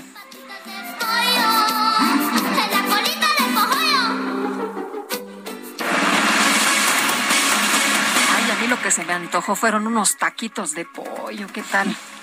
Bueno, vámonos a Ay, hasta me estoy saboreando con lo que es su sal, con lo que es su salsa roja. Bueno, vamos a platicar de un tema que es muy importante y es que este 28 de julio se celebra el Día Mundial contra la hepatitis. El propósito es eh, pues que se haga conciencia sobre las hepatitis víricas y vamos a platicar con eh, Eira Cerda, ella es especialista en hepatología y tesorera de la Asociación Mexicana de Hepatología. Eira, muchas gracias por tomar nuestra llamada. ¿Qué tal? Hola, ¿qué tal? Muy buenos días, Lupita y Sergio. Muchas gracias por la invitación. Oye, pues, ¿qué tan grave es eh, el contagio de hepatitis? ¿Qué necesitamos saber? Y la importancia también de las vacunas, la importancia de la evaluación y de hacernos esta, este perfil, este perfil hepático. Sí, fíjate que exactamente el día de hoy se festeja el Día pues, Mundial contra las Hepatitis y esto justamente es porque es el nacimiento del, del doctor Baruch Blumberg, que fue el premio Nobel por el descubrimiento de la hepatitis B. Realmente, y actualmente la OMS, la verdad es que subraya mucho la necesidad de, sobre todo, que todos tengamos conocimiento de las hepatitis virales, sobre todo a nivel mundial y sobre todo también aquí en México a nivel nacional. Y lo ideal sobre todo es que también la OMS se planeó que para el 2030 pues sobre todo se puede eliminar algo que se llama también hepatitis C y reducir sobre todo las nuevas infecciones también por virus de hepatitis C. Es bien importante conocer que hay varios tipos de hepatitis, la A, la B, la C, la D y la E, y que pues tenemos vacunas sobre todo para la hepatitis A y la B, y que pues sobre todo tenemos nuestros niños, adolescentes, los adultos, que sobre todo los adultos que tengan, que sean personal de salud, pues tener sobre todo completas todas sus vacunas y pues los niños completan sus cartillas de vacunación, es importante conocerlo. Y pues de las de cómo se contagian estas infecciones, que es lo que también me, preguntaste, normalmente pues la hepatitis A y la C pues es oral fecal por alimentos contaminados y que la hepatitis B y C pues puede ser también por transfusión sanguínea, tener mucha vigilancia con los tatuajes, eh, estas cuestiones luego que están de moda los piercings eh, y sobre todo la hepatitis B pues que puede ser también por transmisión sexual. El, ¿Hay nuevas variedades de, de, la enfermedad o son las mismas que hemos visto en el pasado? Sí, estas son las, las mismas que todos conocemos, sobre todo la A, la B, la C, la D y la E, que estas pues ya son muy conocidas y que pues ya ves que actualmente hubo este boom de las hepatitis virales para los niños con esta cuestión del después del COVID y que se ha, catalogado que esto puede ser por cuestiones ya virales, pero en sí estos siguen siendo las las infecciones agudas por virus, que es las que conocemos, y que es por eso que nos tenemos que enfocar mucho en ellos, ya que sobre todo dos de ellas, como la hepatitis B y la C, desafortunadamente pueden desarrollar cirrosis y hasta cáncer hepático, y que pues es algo que también nos debemos de enfocar, que también no solo el alcohol, enferme el hígado, sino también este tipo de infecciones virales. Eira, ¿qué tenemos que hacer para saber si, si tenemos hepatitis o no? ¿Es importante hacernos un perfil o, o, nada más cuando estamos enfermos? Sí, es una pregunta muy importante. La verdad es que primero, antes que nada, ver factores de riesgo. Ya dimos en otras transfusiones antes de 1990, que es cuando no se tenía tanta tanta vigilancia a lo mejor en los bancos de sangre, vigilar estas cuestiones, mejor tener eh, relaciones sexuales de forma segura, ver sobre todo la colocación de tatuos piercing que sean lugares donde se, sobre todo se usen solamente una sola jeringa o solo una, una agujita y que después se deseche y sobre todo esos factores de riesgo, tenemos factores de riesgo hacernos pues tan solo por lo menos un panel viral y una bioquímica hepática, unas pruebas de funcionamiento hepático y una biometría para saber cómo está nuestro hígado. Algunas veces hasta requerimos de algunas pruebas de tendencia hemorrágico también para saber la reserva de nuestro hígado. Hay factores de riesgo hacerlos, pero si a lo mejor queremos saber sobre todo tenemos una buena salud hepática, pues lo importante es, eh, como tú bien lo mencionas, hacernos una bioquímica hepática, un perfil este, de funcionamiento hepático, una biometría hemática y unos tiempos de coagulación, que es una forma global para saber cómo está nuestro hígado. Muy bien, pues Seira, gracias por platicar con nosotros esta mañana. Muy buenos días. Buenos días, muchas gracias. Que tengan buen día todos. La jefa de gobierno de la Ciudad de México, Claudia Sheinbaum, rechazó un nuevo incremento a la tarifa del transporte público concesionado de la capital. Carlos Navarro, adelante. Buenos días, Sergio Lupita. Les saludo con gusto a ustedes el auditorio y les comento que la jefa de gobierno, Claudia Sheinbaum, rechazó el planteamiento de un nuevo incremento a la tarifa del transporte público concesionado en la Ciudad de México. A casi dos meses del incremento de un peso, la mandataria reiteró que los transportistas deben de cumplir con lo acordado. Escuchemos. No, no se va a dar el incremento. Ya hubo unas meses de trabajo, ya hubo un acuerdo y al contrario, lo que estamos incrementando son los operativos. Entonces no va a haber más aumento. Ya hubo meses de trabajo, ya hubo acuerdo. Lo que tienen que cumplir ellos es con lo que se comprometieron para beneficio de todos los que transitan y utilizan el transporte público de la ciudad. Tras el aumento de la tarifa, se exigió y acordó con los concesionarios cumplir con medidas para mejorar el servicio, entre ellas la licencia tipo C vigente y visible, evitar vidrios polarizados, contar con uniformes, el mantenimiento básico, así como un programa de capacitación. Cabe recordar que ayer los integrantes de la Fuerza Amplia de Transportistas plantearon un aumento de dos pesos. También comentarles que el proceso de extinción de la Ruta 57, que es la más conflictiva en la Ciudad de México, avanza, informó el secretario de Movilidad Andrés Layuz. En conferencia de prensa, el servidor público detalló cómo van las negociaciones con los representantes de esta ruta. Escuchemos. Y en el caso de la Ruta 57, como saben, se publicó el aviso de vialidades, que es el primero de tres documentos legales que se tienen que publicar en el proceso de extinción de todas las concesiones de la Ruta 57. Eh, en mesas de trabajo con los representantes de la Ruta 57 ya se acordó que efectivamente se van a convertir en empresa, como eh, la ley les, digamos, les da la oportunidad de presentarse como empresa, ellos están de acuerdo e incluso ya empezaron la capacitación de conductores para que los conductores sean contratados por la empresa y se rompe el esquema hombre-camión en donde el conductor vive del eh, pasaje. De 2021 a 2022 se han presentado 339 quejas contra la Ruta 57. Estos se vieron involucrados en 17 hechos de tránsito donde lamentablemente en uno de ellos falleció una persona. Sergio Lupita, la información que les tengo. Carlos Navarro, gracias. Hasta luego, buenos días. Buenos días. Y un juez rechazó amparar a Karime Macías, ex esposa del exgobernador de Veracruz, Javier Duarte, para dejar la orden de aprehensión vigente en su contra por el desvío de dinero. Y Diana Martínez, nos tienes la información. Adelante. ¿Qué tal, Sergio y Lupita? Muy buenos días. Un juez federal negó amparar a Karime Macías Tubilla, ex esposa del exgobernador de Veracruz, Javier Duarte de Ochoa, quien pretendía que se eh, revocara la orden de aprehensión que hay en su contra por el delito de fraude específico por un monto de 112 millones de pesos.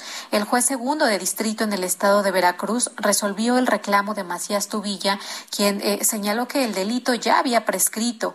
De acuerdo con el análisis que realizó el impartidor de justicia, Justicia cuando la Fiscalía de Veracruz pidió a la Fiscalía General de la República que solicitara la orden de aprehensión con fines de extradición. No había transcurrido la tercera parte, es decir, dos años, diez meses del plazo para que el delito eh, prescribiera, que es de ocho años y seis meses. En abril pasado, la Fiscalía General de la República informó que el Departamento de Estado de Gran Bretaña ordenó la extradición a México de Macías Tubilla. Posteriormente, la defensa de, de Macías Tubilla señaló que esta no sería extraditada porque pues todavía eh, el proceso continuaba, que este no había concluido, pues tenía 14 días para apelar. Hasta aquí mi reporte. Gracias, Diana. Muy buenos días. Son las nueve con cuarenta y siete. Vamos con Mónica Reyes. Adelante, Mónica.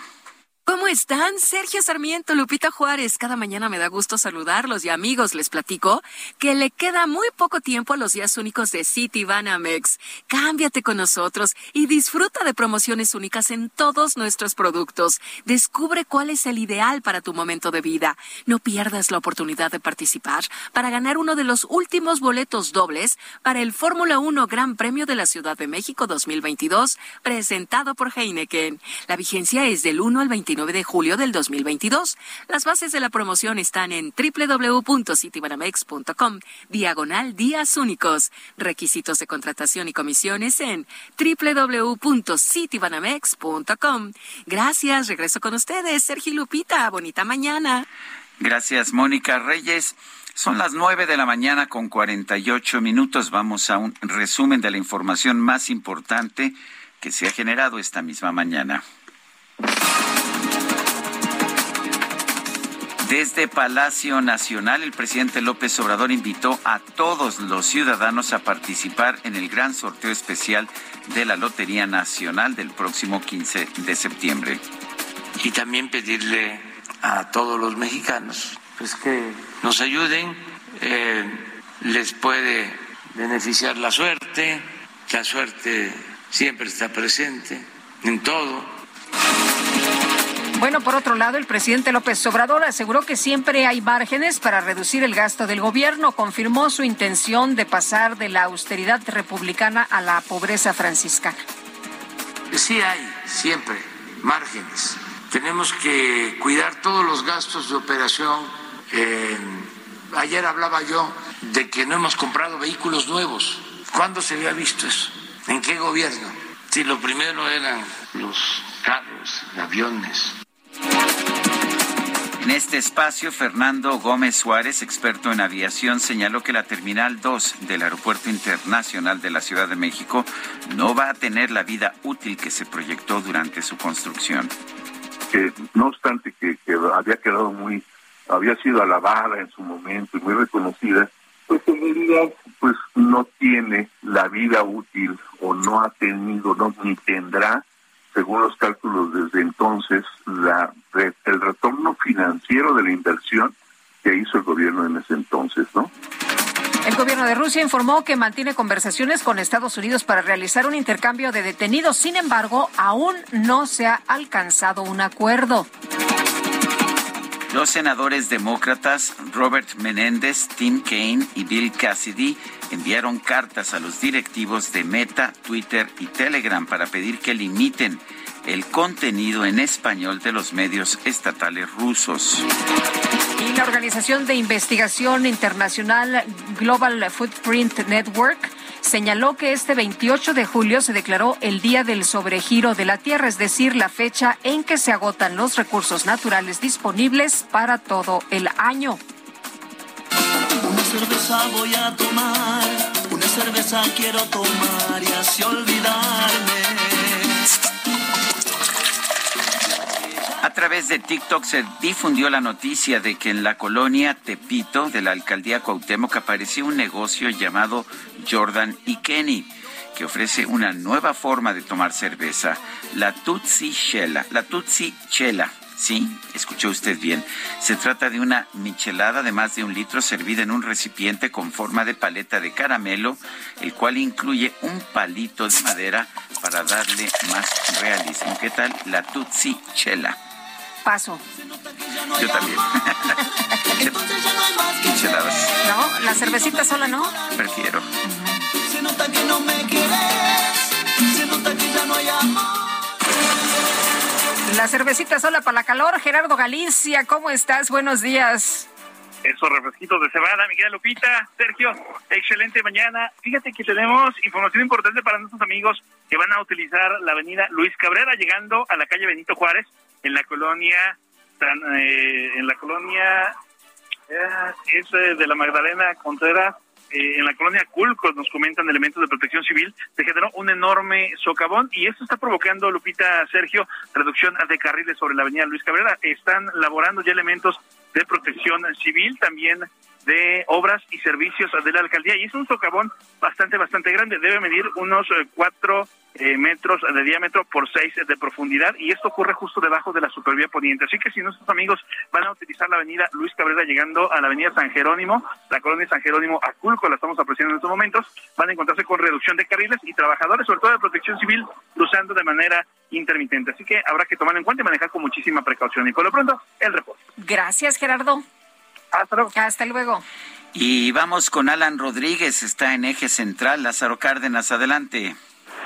Sergio Lupita, muy buenos días. Tenemos el reporte de vialidad para todos nuestros amigos que circulan sobre el eje central Lázaro Cárdenas a partir de la zona de viaducto y hasta el cruce con Fray Servando. Tenemos buen avance, sin embargo, a partir de este punto y hasta el desnivel de la zona de Garibaldi se registran algunos ligeros asentamientos, esto por el cambio de luces del semáforo. Por otra parte, la avenida Río de la Loza y su, su continuación, la avenida Fray Servando, presentan algunos asentamientos a partir de la zona de Niños Héroes y hasta la zona de Congreso de la Unión. Superando este punto, la circulación mejora para quienes se desplazan hacia la zona del eje 3 Oriente, la avenida Francisco del Paso y Troncoso. Continuamos al pendiente, es el reporte que tenemos.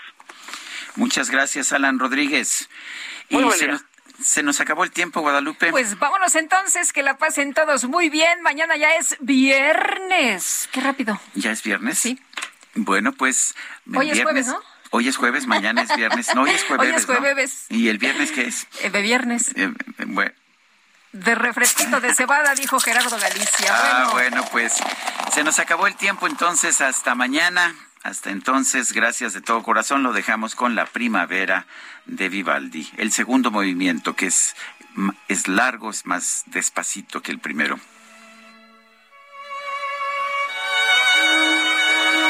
Salud, todo con moderación. Heraldo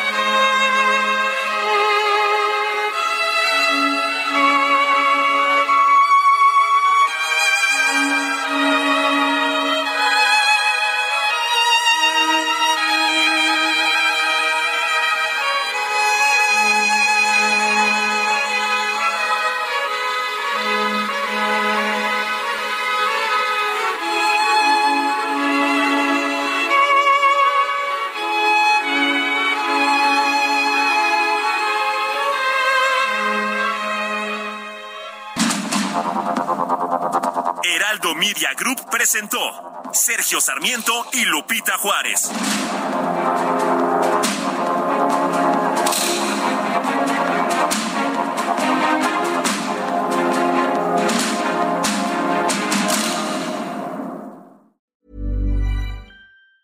Tired of ads barging into your favorite news podcasts? Good news. Ad-free listening is available on Amazon Music. For all the music plus top podcasts included with your Prime membership. Stay up to date on everything newsworthy by downloading the Amazon Music app for free or go to amazon.com slash news ad free. That's amazon.com slash news ad free to catch up on the latest episodes without the ads.